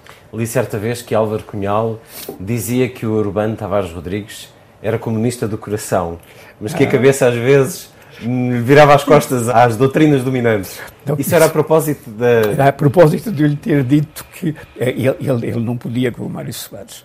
E eu sou, eu sou desde a faculdade muito amigo do Mário Soares. Quer dizer, nessa altura ele era um dos dirigentes das juventudes comunistas, depois o Mário evoluiu, eu evoluí, mas eh, a nossa amizade ficou para sempre. E em alturas difíceis da minha vida, o, o Mário deu uma mão. Uh, uma vez eu, eu, eu, estava muito mal economicamente, ele arranjou-me trabalho no Colégio Moderno e, e dava aulas da sexto e sétimo. E, e era diretor da biblioteca coisa nominal, porque eu só lá ia assinar. Depois, nesse ano, nem pude participar nos exames, foi lá a PID com um papel dizendo este senhor não pode exercer o ensino em Portugal por ter ideias subversivas com ânimos conspirando. O, o, eu, evidentemente, tive que abandonar o colégio moderno, mas o papel ficou lá. E mais tarde, quando eu quis ter a minha reforma completa, eh, havia uma dificuldade, é que eu tinha sido afastado da, da Faculdade de Letras sem nenhum papel, com pura e simples rescisão de contrato sem nenhum papel, por uma ilegalidade, que eu até tive uma discussão com o Leite Pinto por causa disso, e, e, e, faltava um documento. Mário Soares lembrou-se daquele documento. E depois fui com ele ao, ao reitor, o reitor disse, ah, sim senhor, pronto, então ele vai ter a reforma completa. E tive a reforma completa. Foi, foi muito importante para mim isso. E, e outras coisas, quer dizer... De... Mas esses desaguisados com Álvaro Cunhal eram só por causa dessa não, amizade com o Soares? Um, um, foi por causa do Mário Soares. Ou por questões também doutrinárias Doutrinárias, mas aí não nos zangávamos. Uma, uma vez eu disse-lhe, olha Álvaro, eu acho que nós devemos, eh, enquanto é tempo, denunciar a corrupção que vai no, no Partido Comunista Soviético e, e, e, as sequelas que ainda há do, do Gulag. Já são só sequelas, mas ainda há. E, e tudo isso, sabes? Eh, se a gente não denuncia isso, pois cai-nos em cima. É, não é esta a das, Seias da Aranha, mas aí é uma, uma discussão porque e ele diz-me, olha, o Urbano, eu conheço isso também como tu, tu tens razão, mas uh, não vamos dar armas ao inimigo principal, que eram os Estados Unidos. E eu disse, não estou de acordo contigo, não, não estou de acordo, pronto, mas tu é que mandas e... Bem, eu acho que eu tinha razão. Mas os Estados Unidos é muito complexo, quer dizer, de facto, há, há coisas horrorosas nos Estados Unidos, mas há pequenas manchas de, de, liberdade em pequenas coisas e tal, e, e, e até há discussões sobre marxismo, há, há, há, coisas positivas, embora haja muita coisa má. Mas a, a discussão grande foi por causa do Mário Soares. Ele dizia, tu és amigo do Mário Soares, lamento, mas respeito a amizade. Portanto, pronto. Mas eu um dia lembrei-me de que podia haver uma forma de colaboração que me parecia útil com o Mário já não me lembro em que era, mas era uma coisa em que a gente podia colaborar com ele. Ele aí abriu-me os olhos, é abriu, pá, tu, e disse-me, tu às vezes tens teias de aranha na cabeça, sabes, mas, mas o teu coração é comunista e has de estar connosco até ao fim. Estou, estarei, mas, mas eh, assim, é uma, houve umas coisas, umas discussões por causa dos, hum, dos dissidentes eu era amigo de alguns dos assistentes e, e, achava que havia coisas que se podiam discutir cordialmente e quando eu lhe propus uma, uma colaboração com o Mário Soares, que era pontual, era numa coisa que a gente podia colaborar com ele, aí é que ele me abriu os olhos e, e disse-me, ai, Urbano, às vezes tens teias de aranha na cabeça, disse ele. Mas, mas, o teu coração é comunista e estarás sempre connosco. Tinha razão. Tinha razão. Também, lá, com tinha razão, nos termos sempre, estarás sempre com, connosco. Com os dissidentes também houve discussões eh, amigáveis. Assim, sabes, este gajo, este gajo por exemplo, é, era o Paulo Sena. É, é, é recuperável, é um tipo porreiro, eu sei que ele tem, tem, um, tem, tem uma alma comunista, tem umas pequenas dissidências, é, e são coisas que a gente depois pode discutir cá dentro. E ele. Não, não, não pegámos mais no Paulo Sena, mas, é, por exemplo, era o Carlos Brito, que ele não podia o Carlos Brito. E disse: olha, quando um, um ramo de uma árvore apodrece, corta-se Chamado cortar o mal pela raiz. Cortar o mal e é mais pelo ramo. Isso, é. quer dizer que o seu coração era comunista, a sua mente existencialista? Seria assim? Bom, é, em hum. tempos, se você ler com atenção os meus primeiros livros, vai ver que neles há uma utopia, que é, é absurda, mas que, que, eu tinha a ideia de que era possível conciliar existencialismo e marxismo. Mas não é. Mas nessa altura eu achava que sim um bocadinho como Saint Just, que é uma figura que o senhor admira. Imenso. Que só que afirmava o revolucionário francês só poderíamos ser felizes se todos fôssemos felizes. Era, era uma, um tipo admirável de Saint Just, caramba. É. Exatamente, exatamente. Era assim que se sentia o Urbano Tavares Rodrigues? A certo ponto, sim. Sim, sim, sim, sim. Acho que sim. Quando vai para, para Paris e conhece, por exemplo, enfim, uh, nomes marcantes Não, fui, do fui, fui muito amigo do Aragão. Bom, uma grande amizade com o Aragão. O, o com o Malraux conheci-o, mas não foi a mesma amizade, mas tinha uma, tinha uma grande admiração pelo Malraux. Quer dizer, o homem que escreveu A Esperança e a Condição Humana, são livros que me marcaram profundamente. E era colega de Camus uh, na Sorbonne. Eu fui amicíssimo do Camus, apesar de termos divergências políticas, mas é uma, uma amizade profunda com o Albert Camus, não há dúvida. É, e, e, e, e, às vezes íamos juntos ao teatro. Ele até me apresentou uma namorada dele, que era brasileira, que era a Domitila Amaral, estava a representar numa peça que eu fui com ele e depois, nos bastidores, no, no intervalo, fomos lá ele apresentou-me. Ele tinha uma coisa curiosa, o Camus. O Camus adorava a mulher, mas tinha uns vizinhos bastante frequentes. E, e depois, como era um homem muito sensível, tinha muita dificuldade em cortar uma relação sem magoar, mas que acabava por acumular. Eu ria-me com essas coisas, eu conheci intimamente o Camus. Chegou a assistir ao lado dele a conversas de Jean-Paul Sartre e Simone de Beauvoir. Creio que terá... Eu fui, fui amigo do, do Jean-Paul Sartre e da Simone de Beauvoir. É natural que o existencialismo fosse algo muito próximo, muito pensado. Estive com o Sartre num, num congresso em Itália num, sobre hum, a liberdade da cultura que era um tema candente, porque havia gente da Europa do Ocidental e gente do Leste. E era muito delicado. Mas demos-nos muitíssimo bem. Como é que ela era como pessoa? O Sartre. O Sartre. Eu gostava muito dele. É, no fundo, era um tipo muito sensível, muito generoso. É, é um bocadinho rata também, às vezes. E quando estava com Simone de Beauvoir, era um homem diferente ou nem por isso? Ele, ele magoou um bocado a Simone de Beauvoir, com eh, uma vez, meteu, meteu lá uma rapariga em casa e aquilo dava uma mistura, magoou e ela desforrou-se um bocado, um bocado cruelmente até quando ele morreu. Mas eu também fui amigo da Simone de Beauvoir, dei-me muito bem com ela, estive com ela a tomar chá na, na redação do Estado Moderno, Sentia nessa altura que estava. Eu tive, tive amizades com. Estava a conviver com. Com Margarida Duras, por exemplo, fui muito amigo dela também. Sentia a importância do meio que frequentava já nessa altura?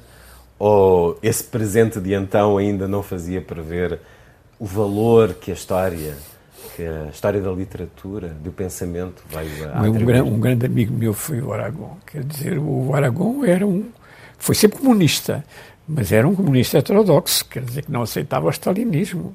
e eu estava muito de acordo com ele, sabe, em muitas coisas, em quase tudo, com o Aragão.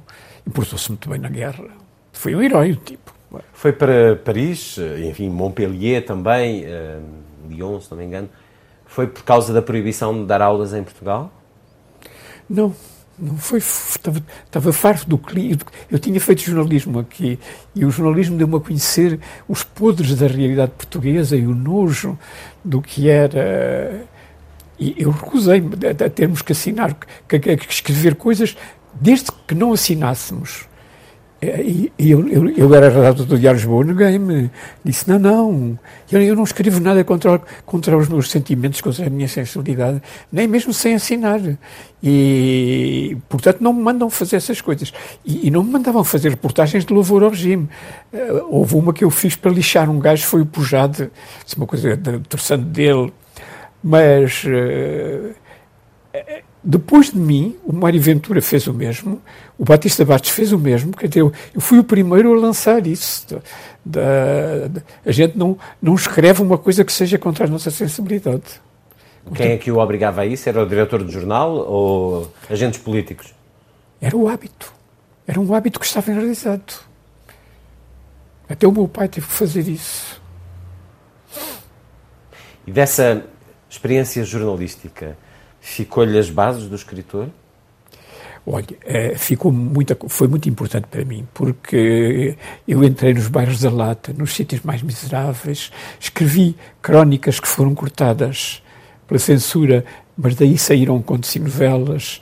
Uh, estive, estive como jornalista em, muitos sítios onde nunca pensava ter ido. Estive na Argentina, estive na, no Peru, Uh, Esteve na crise do Suez, por exemplo? Tive, exatamente.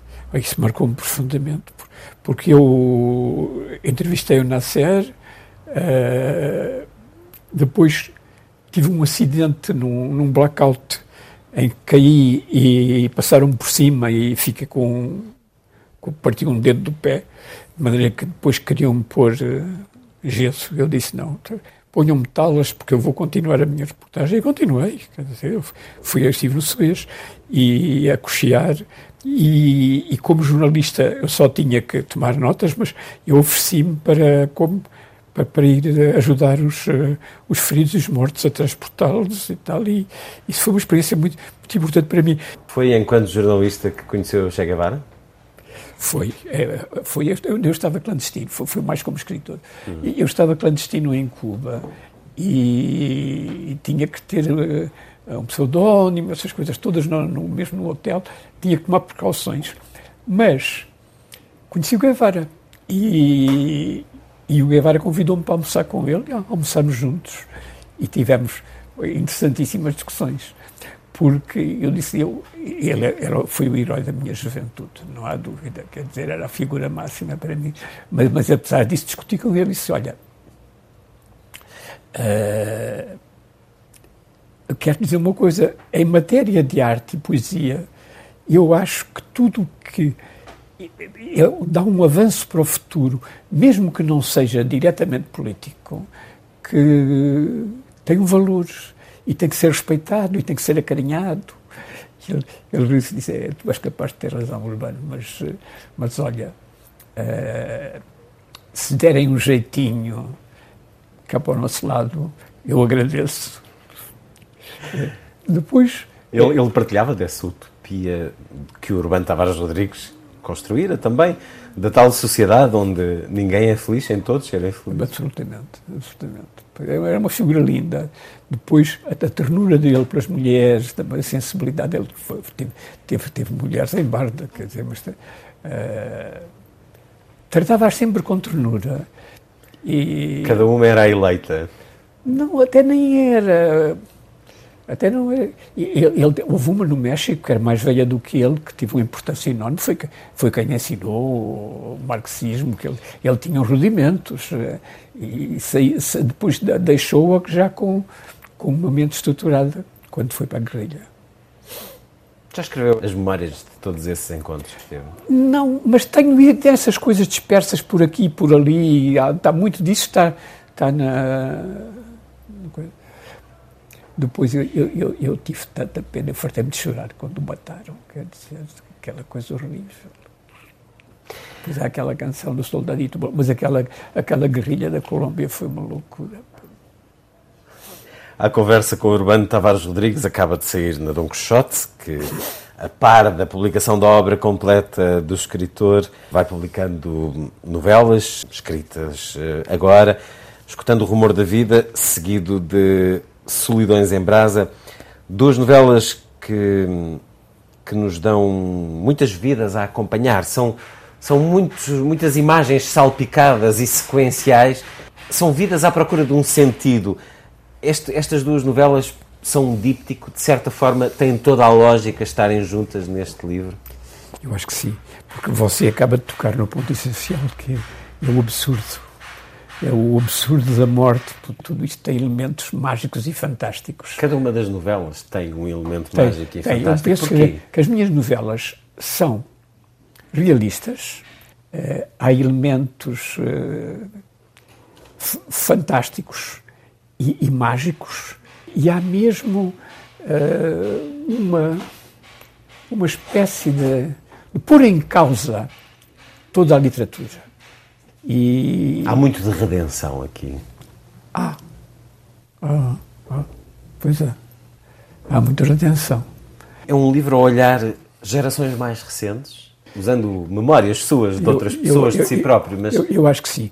É, o, o Vítor Córdova pode ser uma figura sublinhada a traço grosso, mas é, é muito uma figura do nosso tempo. Porque Urbano sempre escreveu muito, e escreve há 60 anos, há que dizê-lo. É Estamos em 2012 a celebrá-lo por 60 anos de vida literária da publicação do, do seu eh, primeiro romance. Há muito acompanhamento ao longo destes 60 anos em cada livro seu das gerações do momento, enfim, atravessando por vezes muitas décadas, claro. Esta nova geração, estas personagens que estão mais perto do nosso tempo, são muito diferentes das outras que foi narrando ao longo das décadas o Urbano Tavares Rodrigues. É verdade, é verdade. Eu aqui procurei muito situações limite. Eu, eu mostro vários tipos de raparigas novas, quer dizer, umas com uma grande vontade de, de ir ao extremo das coisas. O, o, livro, de vez em quando, como que explode, que sai para fora da, dos limites da, do romance e, e tem uma espécie de pirotecnia. E há, explode muitas vezes e vai muitas vezes a situações de limite é. no sexo. Sim, sim. Uh, e aqui, enfim, o Urbano sempre uh, escreveu, sempre narrou muito o erotismo entre é as verdade, pessoas. É verdade. Opinião pessoal, aqui com maior crueza, com maior até porque crueza. a novela se sucede a ritmos uh, incessantes narrar o sexo, mostrá-lo por palavras, é, é tarefa delicada é. para um escritor? É, de facto é. Eu nunca pensei, antes de escrever este livro, que ia escrever frases como aquela da, daquela professora, lou fortes. professora louca, que é de uma violência enorme, mas, eh, mas ela só podia falar assim. Aquele tipo de mulher ia falar assim. E depois ele acaba por a violar e acabam por se tornar amigos. Mas é uma figura limite, eh, como muitas outras que lá estão. É uma figura limite, no caso, essa personagem, sim, até é conhecida por ser figura limite, é. mas todas estas personagens, a certa altura, vão ao limite. Vão. Uma e delas é, vezes pelo de, Eu penso que uma das mais interessantes é o Carlos Palácios, eh, que começa por ser um pequeno um pequeno aventureiro em Lisboa, depois eh, mete-se a fazer chantagem com homossexuais.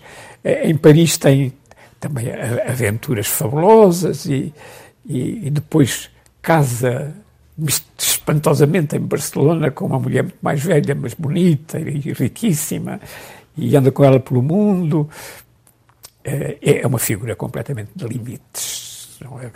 A loucura dele, depois a, a, a, a passagem dele pelos Estados Unidos, a, a ida para a China, a paixão por uma chinesa tudo aquilo é. Pegando neste seu livro e no que dizia há pouco sobre a indústria editorial, tem acompanhado, acompanha com certeza o, os fenómenos do momento. Nós estamos a atravessar um período em que o livro mais vendido em Portugal e em todo o mundo intitula-se As 50 Sombras de Grey. É uma trilogia muito mal escrita e podemos dizê-lo com toda a assertividade. assente no sexo e no sadomasoquismo, como e, e está a vender aos milhões, surpreende-o que um tema que é tão antigo como a humanidade na criação artística de repente se torne tão apelativo para o público leitor, Urbano Tavares Rodrigues? Não, mas, mas acontece, de facto acontece. Quer dizer, as coisas do sexo são muito procuradas. E então, quando é sexo fora das regras, mais ainda. Limites. Mais porque, ainda. porque funciona como uma catarse para é. o leitor? Então, para alguns leitores, para, para alguns. alguns leitores. Pois, para outros, como uma curiosidade. Acompanha muito o que se vai publicando? Novos autores? Acompanho, acompanho. É, eu tenho uns autores da minha crença particular entre eles José Luís Peixoto, a Maria Dulce, a Dulce, a Dulce Maria Cardoso. Exatamente, de quem gosto muito, que acho que também tem marcas de genialidade. Logo desde os meus sentimentos, eu notei que era uma escritora completamente fora de série e tem feito uma evolução interessantíssima, porque ela veio com a desilusão dos retornados, o que era perfeitamente natural, e pouco a pouco começou a conhecer a realidade portuguesa, e, e ela, ainda há pouco tempo, disse, Urbano, eu, eu só não sou comunista como você, porque sou, tenho uma ânsia de liberdade, mas, mas estou de acordo consigo em muitas coisas. Eu tenho, tenho é, é, é, imensas coisas. Tenho visto a vida portuguesa, mudei, mudei como mulher. Ela, é muito interessante, ela é, e, e tem. bom, quem também eu, de quem eu gosto muito é do João Torto. Portanto, temos futuro para a literatura portuguesa. É temos tempo, presente e temos futuro temos, para a literatura. E se andar à procura, encontro mais três ou quatro. Olha, um deles é a, a Patrícia Reis. Urbano Tavares Rodrigues nasceu em 1923 em Lisboa, mas foi criado no Alentejo. É com muitos livros à volta? Sim, casas o meu pai, o meu pai tinha uma, uma, uma, lá uma pequena biblioteca, livros à minha volta, como se havia. Eu e o meu irmão Miguel começámos a ler o Quixote em espanhol uh, íamos à gargalhada. É verdade. Qual foi a primeira leitura impactante que teve, recorda-se? Houve várias, mas olha, uma das primeiras que eu tive foi. Bom, o Quixote é, é, muito. Devíamos ter 9 ou 10 anos, e o meu irmão Miguel, mas eu antes disso já tinha lido. Uh, houve leituras que eu fiz de poesia, que me, marcaram muito na, assim logo. Eu não percebia tudo o que lia, mas marcavam-me. E, e, e, a minha primeira relação com o mundo é de deslumbramento, é de encantamento com a natureza, é, é uma relação profundamente lírica. Depois é que começa a vir, eh, com o conhecimento que eu vim a ter dos trabalhadores que vinham eh, em ranchos trabalhar à jorna e que eh, à noite juntavam-se com um garrafão de vinho, quando a gente lhes dava o garrafão de vinho, na, na casa do forno, que estava quentinho e tal. E, eu ia para lá com o meu irmão Miguel e falava com eles. E isso marcou muito. Histórias alentejanas, lendas, bruxas, eh, e, e, e, também a realidade deles. Quer dizer, a, a minha revolta começa a nascer fortemente eh, contra a injustiça social muito cedo, aí pelos 10 anos, 9, 9 10. Agora, eu tinha tido uma educação religiosa. O meu pai era ateu e, e, o meu pai contribuiu muito para nos fazer de nós antifascistas, não há dúvida. Ele, ele recebeu lá refugiados da Guerra de Espanha que estiveram uh, escondidos lá, até depois veio um carro buscá-los de Lisboa, eles lá foram. Mas esses contactos foram importantíssimos para mim. Uh, o meu pai perseguido pela, pela vida, a raspar-se para, para Sevilha, onde era amigo do Largo Cavalheiro. Uh, isso, isso marcou. O meu pai deu-me livros a ler, logo em pequeno, até em francês. Eu comecei a. Uh, entrei no francês eu próprio ainda, antes de, de ter professor de francês. Mas o seu pai ensinava-lhe a língua? Dava-me umas noçõezinhas. E a partir daí o urbano tratava do resto. É verdade. É verdade. Portanto, essas conversas com o pessoal uh, trabalhador formavam-no na imaginação literária, mas sim, também nas convicções ideológicas. Exatamente, exatamente. Pois, a revolta deles. Pois, é. e, e, e houve, quando houve a ocupação das terras na Andaluzia, uh, lembro-me deles dizerem: a, a gente vai ocupar as terras, vocês não. vocês, as vossas terras são sagradas para nós. Uh, o certo é que nós viemos mais tarde, eu e o meu irmão Miguel, a entregar as terras. Quer dizer, nós éramos três. O meu irmão Jorge, que não partilhava as nossas ideias, e eu e Miguel, que as partilhávamos totalmente. E queríamos entregar as terras para a reforma agrária. Simplesmente, com o irmão Jorge dizer eu quero a minha parte, só havia uma hipótese, era vender. A um primo meu, grande agrário, que disse, eu compro se vocês me garantirem que não me ocupam as terras. Ele está descansado. E, e depois, então, eh, a minha parte já em dinheiro foi entregue para o Sindicato dos Trabalhadores Agrícolas do Distrito de Beja com uma pequena parte, uma pequena parcela que eu tirei para, entregar, para dar à minha filha que, que estava noiva e pensava comprar uma casa e tal. Portanto, foi um gesto de altruísmo, mas também de convicção política. Foi, foi, foi. foi. Talvez radical. Sim. E a minha filha compreendeu, tive um desgosto. É, bom, ela teve sempre desgosto. Porque, embora ela tenha andado a apanhar a azeitona com as raparigas da reforma agrária, a minha filha é, é, é uma grande escritora, sabe? Que usou o nome de Isabel Fraga, cheia de talento. É, ela. É, ela está muito perto de ser comunista. Não, não é militante do partido, mas, mas está muito perto. Depois o Urbano Tavares Rodrigues cursa Filologia Românica com a intenção de dar aulas? Eu fui, fui, fui ainda fui professor. Mas era, era essa a vontade que tinha quando era. entrou para o curso? Era, era. Sabe, é, foi muito importante na minha vida ser escritor e foi também muito importante ser professor. Eu tenho o gosto de ensinar, é, expondo, puxando pelos alunos, levando-os a discutir as coisas, a pensar. e queria grandes amigos. E eu respeitava absolutamente os que tinham ideias diferentes das minhas. Absolutamente, sabe? Até esses vieram a gostar muito de mim. Uh, achava que tinha que se respeitar o aluno. Atravessou diferentes momentos históricos e diferentes impactos de uma ideologia que perfilhou desde cedo. Como é que olha para o país hoje, Urbano Tavares Rodrigues? Com profundo desgosto um profundo desgosto. E desgosto e tristeza. Eu penso que vai haver uma explosão da, dos mercados, que é impossível aquilo manter-se. Dos mercados? Sim, sim, sim. sim, sim. Ou das, das sociedades?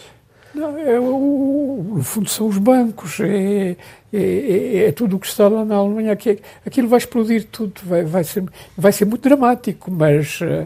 Uh, pois, uh, o, o, Mário Soares acha, acha que, que, que, é ótimo porque ele, ele quer criar outra vez o Estado Social na Europa. Não sei se será possível. Eu gostaria que assim fosse. Pode haver um tempo de miséria, de dificuldades grandes, antes de se criarem sociedades que, novas, não é?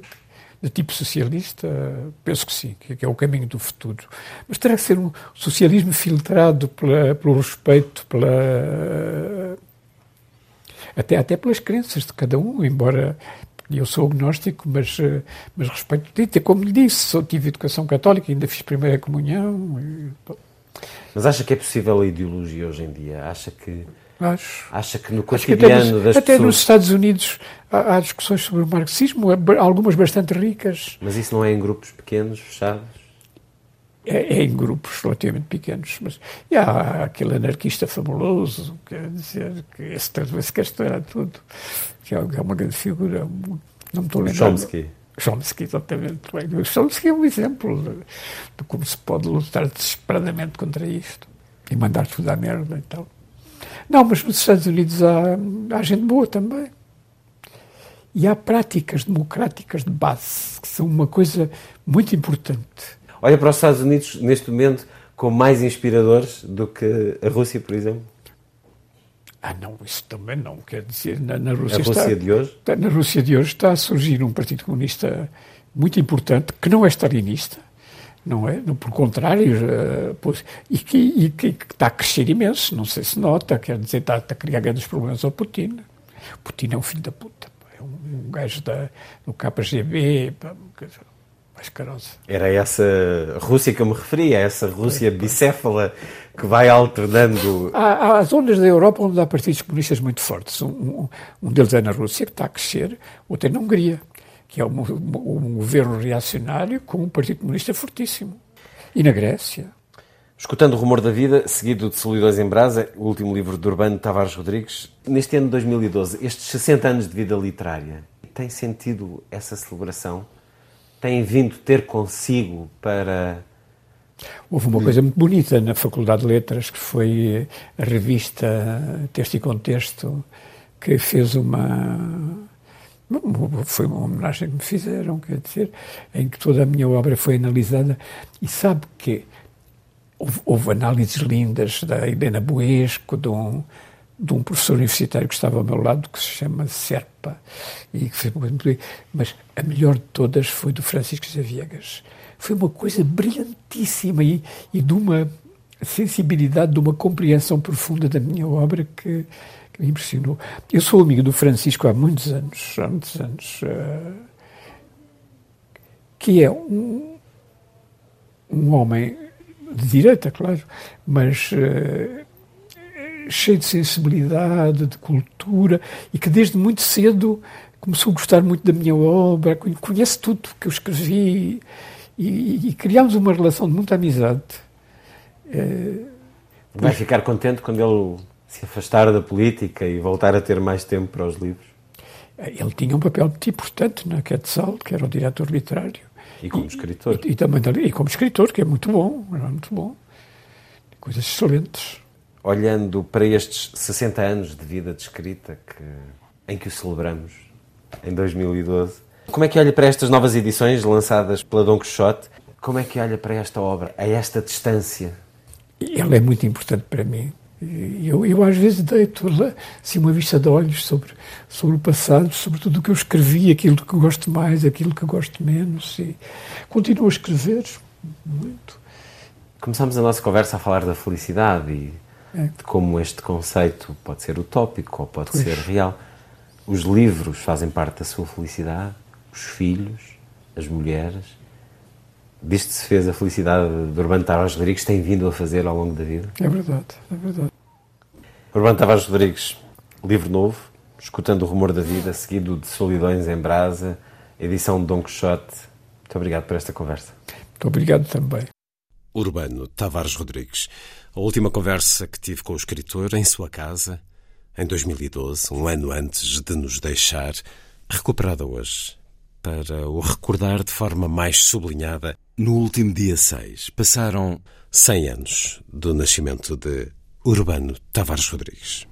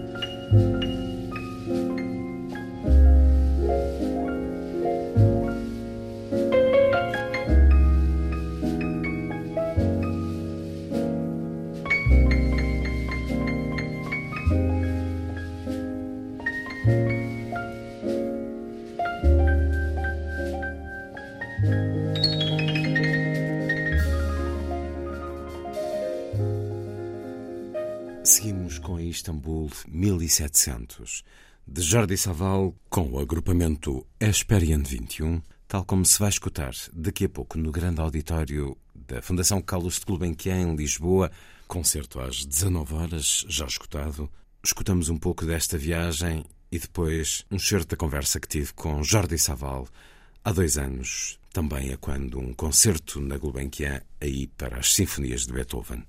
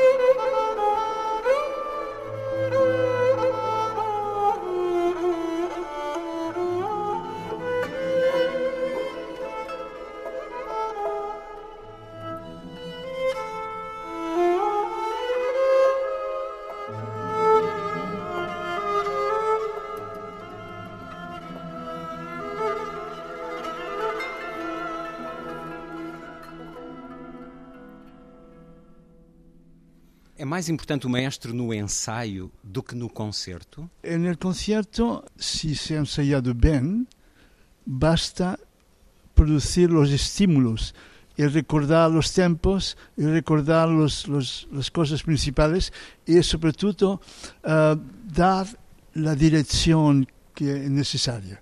Porque a música, muitas, muitas vezes, facciamo, hacemos demasiada importância a lo vertical mm. y no a lo que es vertical, los acentos, las armonías, y no bastante importancia al horizontal. El horizontal son las voces el contrapunto.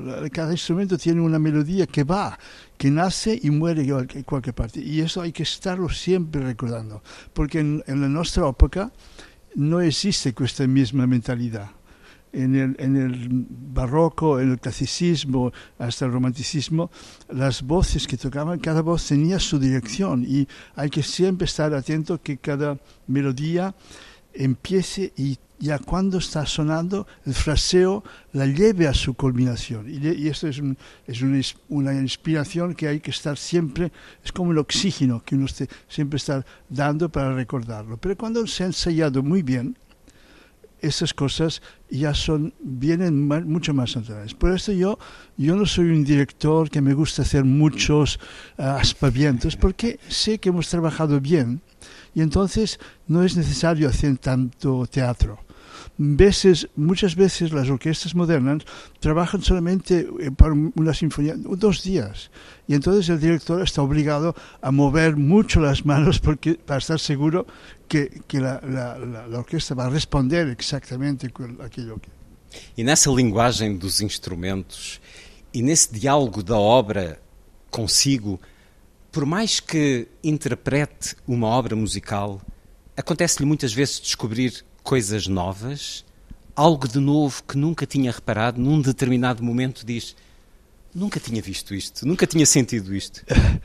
Esto, esto uh, acontece en los ensayos. Es decir, cuando hemos hecho, empezado a trabajar estas sinfonías, todos las conocíamos en versiones clásicas y cuando hemos empezado a ensayar con los instrumentos antiguos, con el sonido de las flautas de madera, con el equilibrio entre los instrumentos de viento y las cuerdas justo, hemos descubierto eh, aspectos de la, de la música que antes no, no habíamos tomado, dado importancia.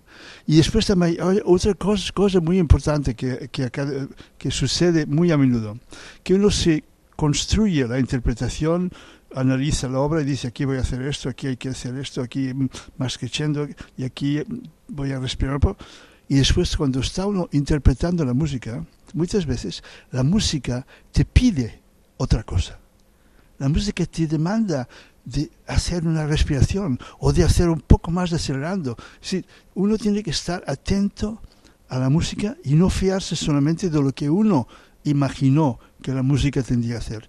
En finalmente, la relación entre el intérprete y la partitura es una relación como entre dos personas que se aman. Dos personas que se aman solamente se podrán amar si una y la otra reaccionan, se escuchan y reaccionan juntamente a sus necesidades y a sus deseos. Entonces el músico tiene que estar preparado con todo, controlando todo, pero tiene que estar atento porque hay muchos momentos en la música que hay cosas que uno no ha podido, no puede imaginar. Y cuando está tocando allí todos los instrumentos, los cantantes, salen cosas, esto aquí hay que tomar y hacer este acento y hacer, es, es este perpetuo escuchar. Y esto es la clave de, también del conjunto. El conjunto funciona bien solamente cuando cada músico es un solista, cada músico sabe que su energía es importante, pero también sabe que todo va a funcionar bien si nos escuchamos bien y todos estamos con el mismo espíritu. Um opus comum.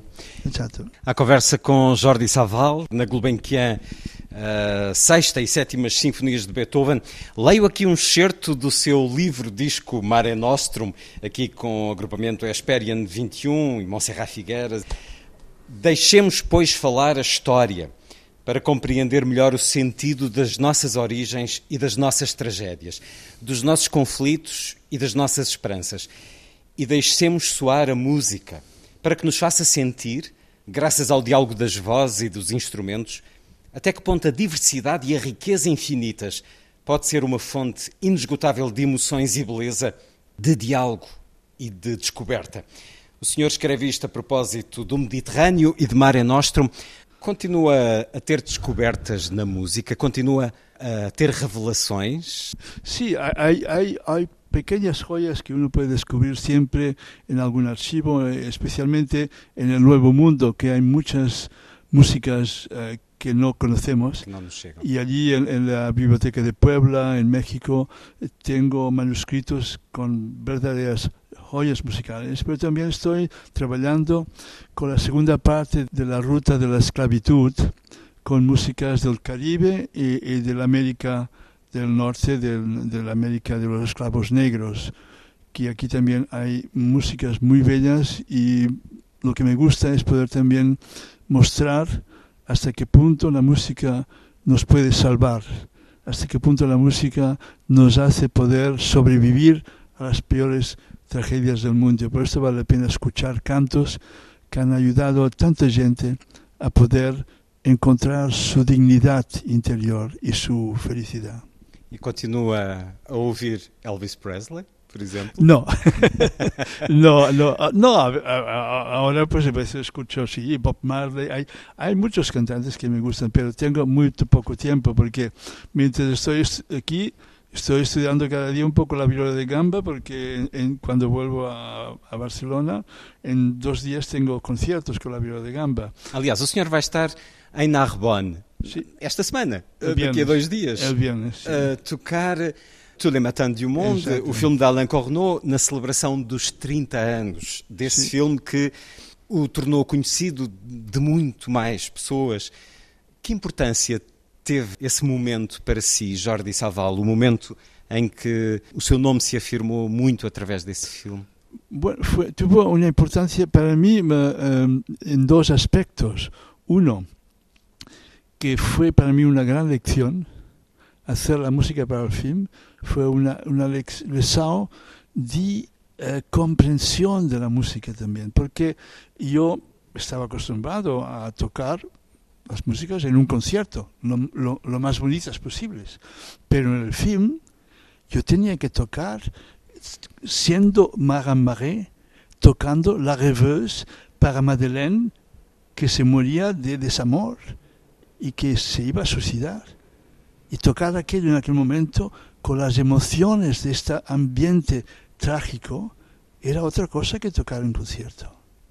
Y esto fue lo más maravilloso que tuve en esta producción de Tenger, que ser no solamente el músico que interpreta bien una música como, ¿eh? sino que vivir y tocarla como si fuera Marais, como si fuera Sainte Colombe. Y esto fue una experiencia maravillosa. Lo otro fue también maravilloso ver que tanta gente joven les gustó esta música que tanta gente que escuchaba sus Elvis Presley, sus Beatles y otras cosas, también tenía, uh, tenían sensibilidad para esta música. Fue esto una alegría inmensa para mí y creo que esto cambió muchas cosas para el mundo de la música barroca porque de un día al otro mucha gente joven se interesaron para la música, para estudiar, para escuchar y para los conciertos. Nesse e noutros trabalhos continua a dar-nos essa linguagem extraordinária, essa riqueza cultural dos diferentes cantos do mundo. Jordi Salval, na Gulbenkian, muito obrigado por ter estado muito na Muito obrigado também, um grande prazer. Um e desculpa mi, mi portuguinhol. Nos entendemos perfeitamente.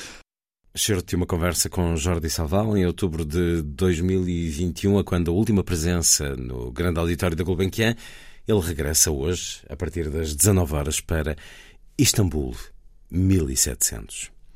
Já a seguir, Lilliput é o pequeno grande mundo dos livros para os mais novos, aqui percorrido por Sandy Gageiro. Diz Lilliput.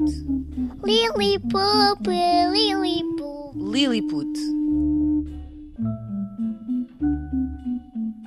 Chamam-se booktokers e fazem parte de uma nova geração de leitores e divulgadores literários. As editoras apostam nestes jovens para chegar aos mais novos. A Sara Araújo de Almeida ajuda-nos a perceber este fenómeno. As redes sociais estão a criar uma nova geração de leitores. Ter pessoas da minha idade que leem foi um choque. Mas o que é um booktalker? Alô, gente! Hoje vim aqui trazer uma mini review de Twisted Love. Alô, meus amores! Então, hoje eu trago-vos aquele quadro que é leituras que eu acho que vão ser 4 ou 5 estrelas. A Bárbara explica. É uma pessoa que, através dos livros, tenta motivar outras pessoas, quer a ler outro género de livros, uh, quer a motivar mesmo pessoas a começarem a ler. Segundo a Associação Portuguesa de Editores e Livreiros, a venda de livros em Portugal aumentou. O mercado continua aqui com um crescimento em valor de 4, 5%. Com o impacto das redes sociais e com este frenesinho de consumo. Só há uma certeza. Há um livro lá fora para cada um de nós. O mercado livre em Portugal foi o que mais cresceu na Europa no ano passado. Sucesso em parte devido às redes sociais que conseguiram trazer para a leitura as novas gerações.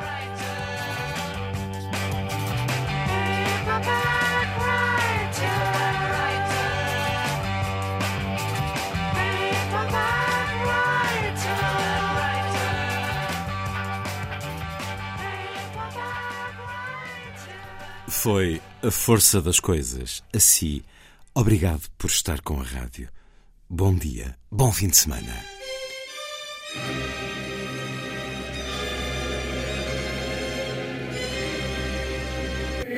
A força das coisas.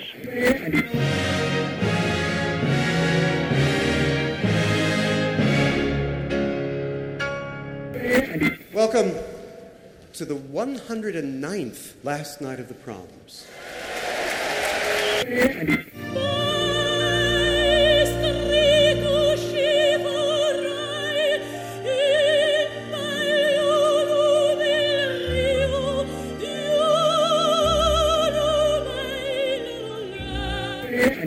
Com certeza, Bach, Mahler, Shostakovich.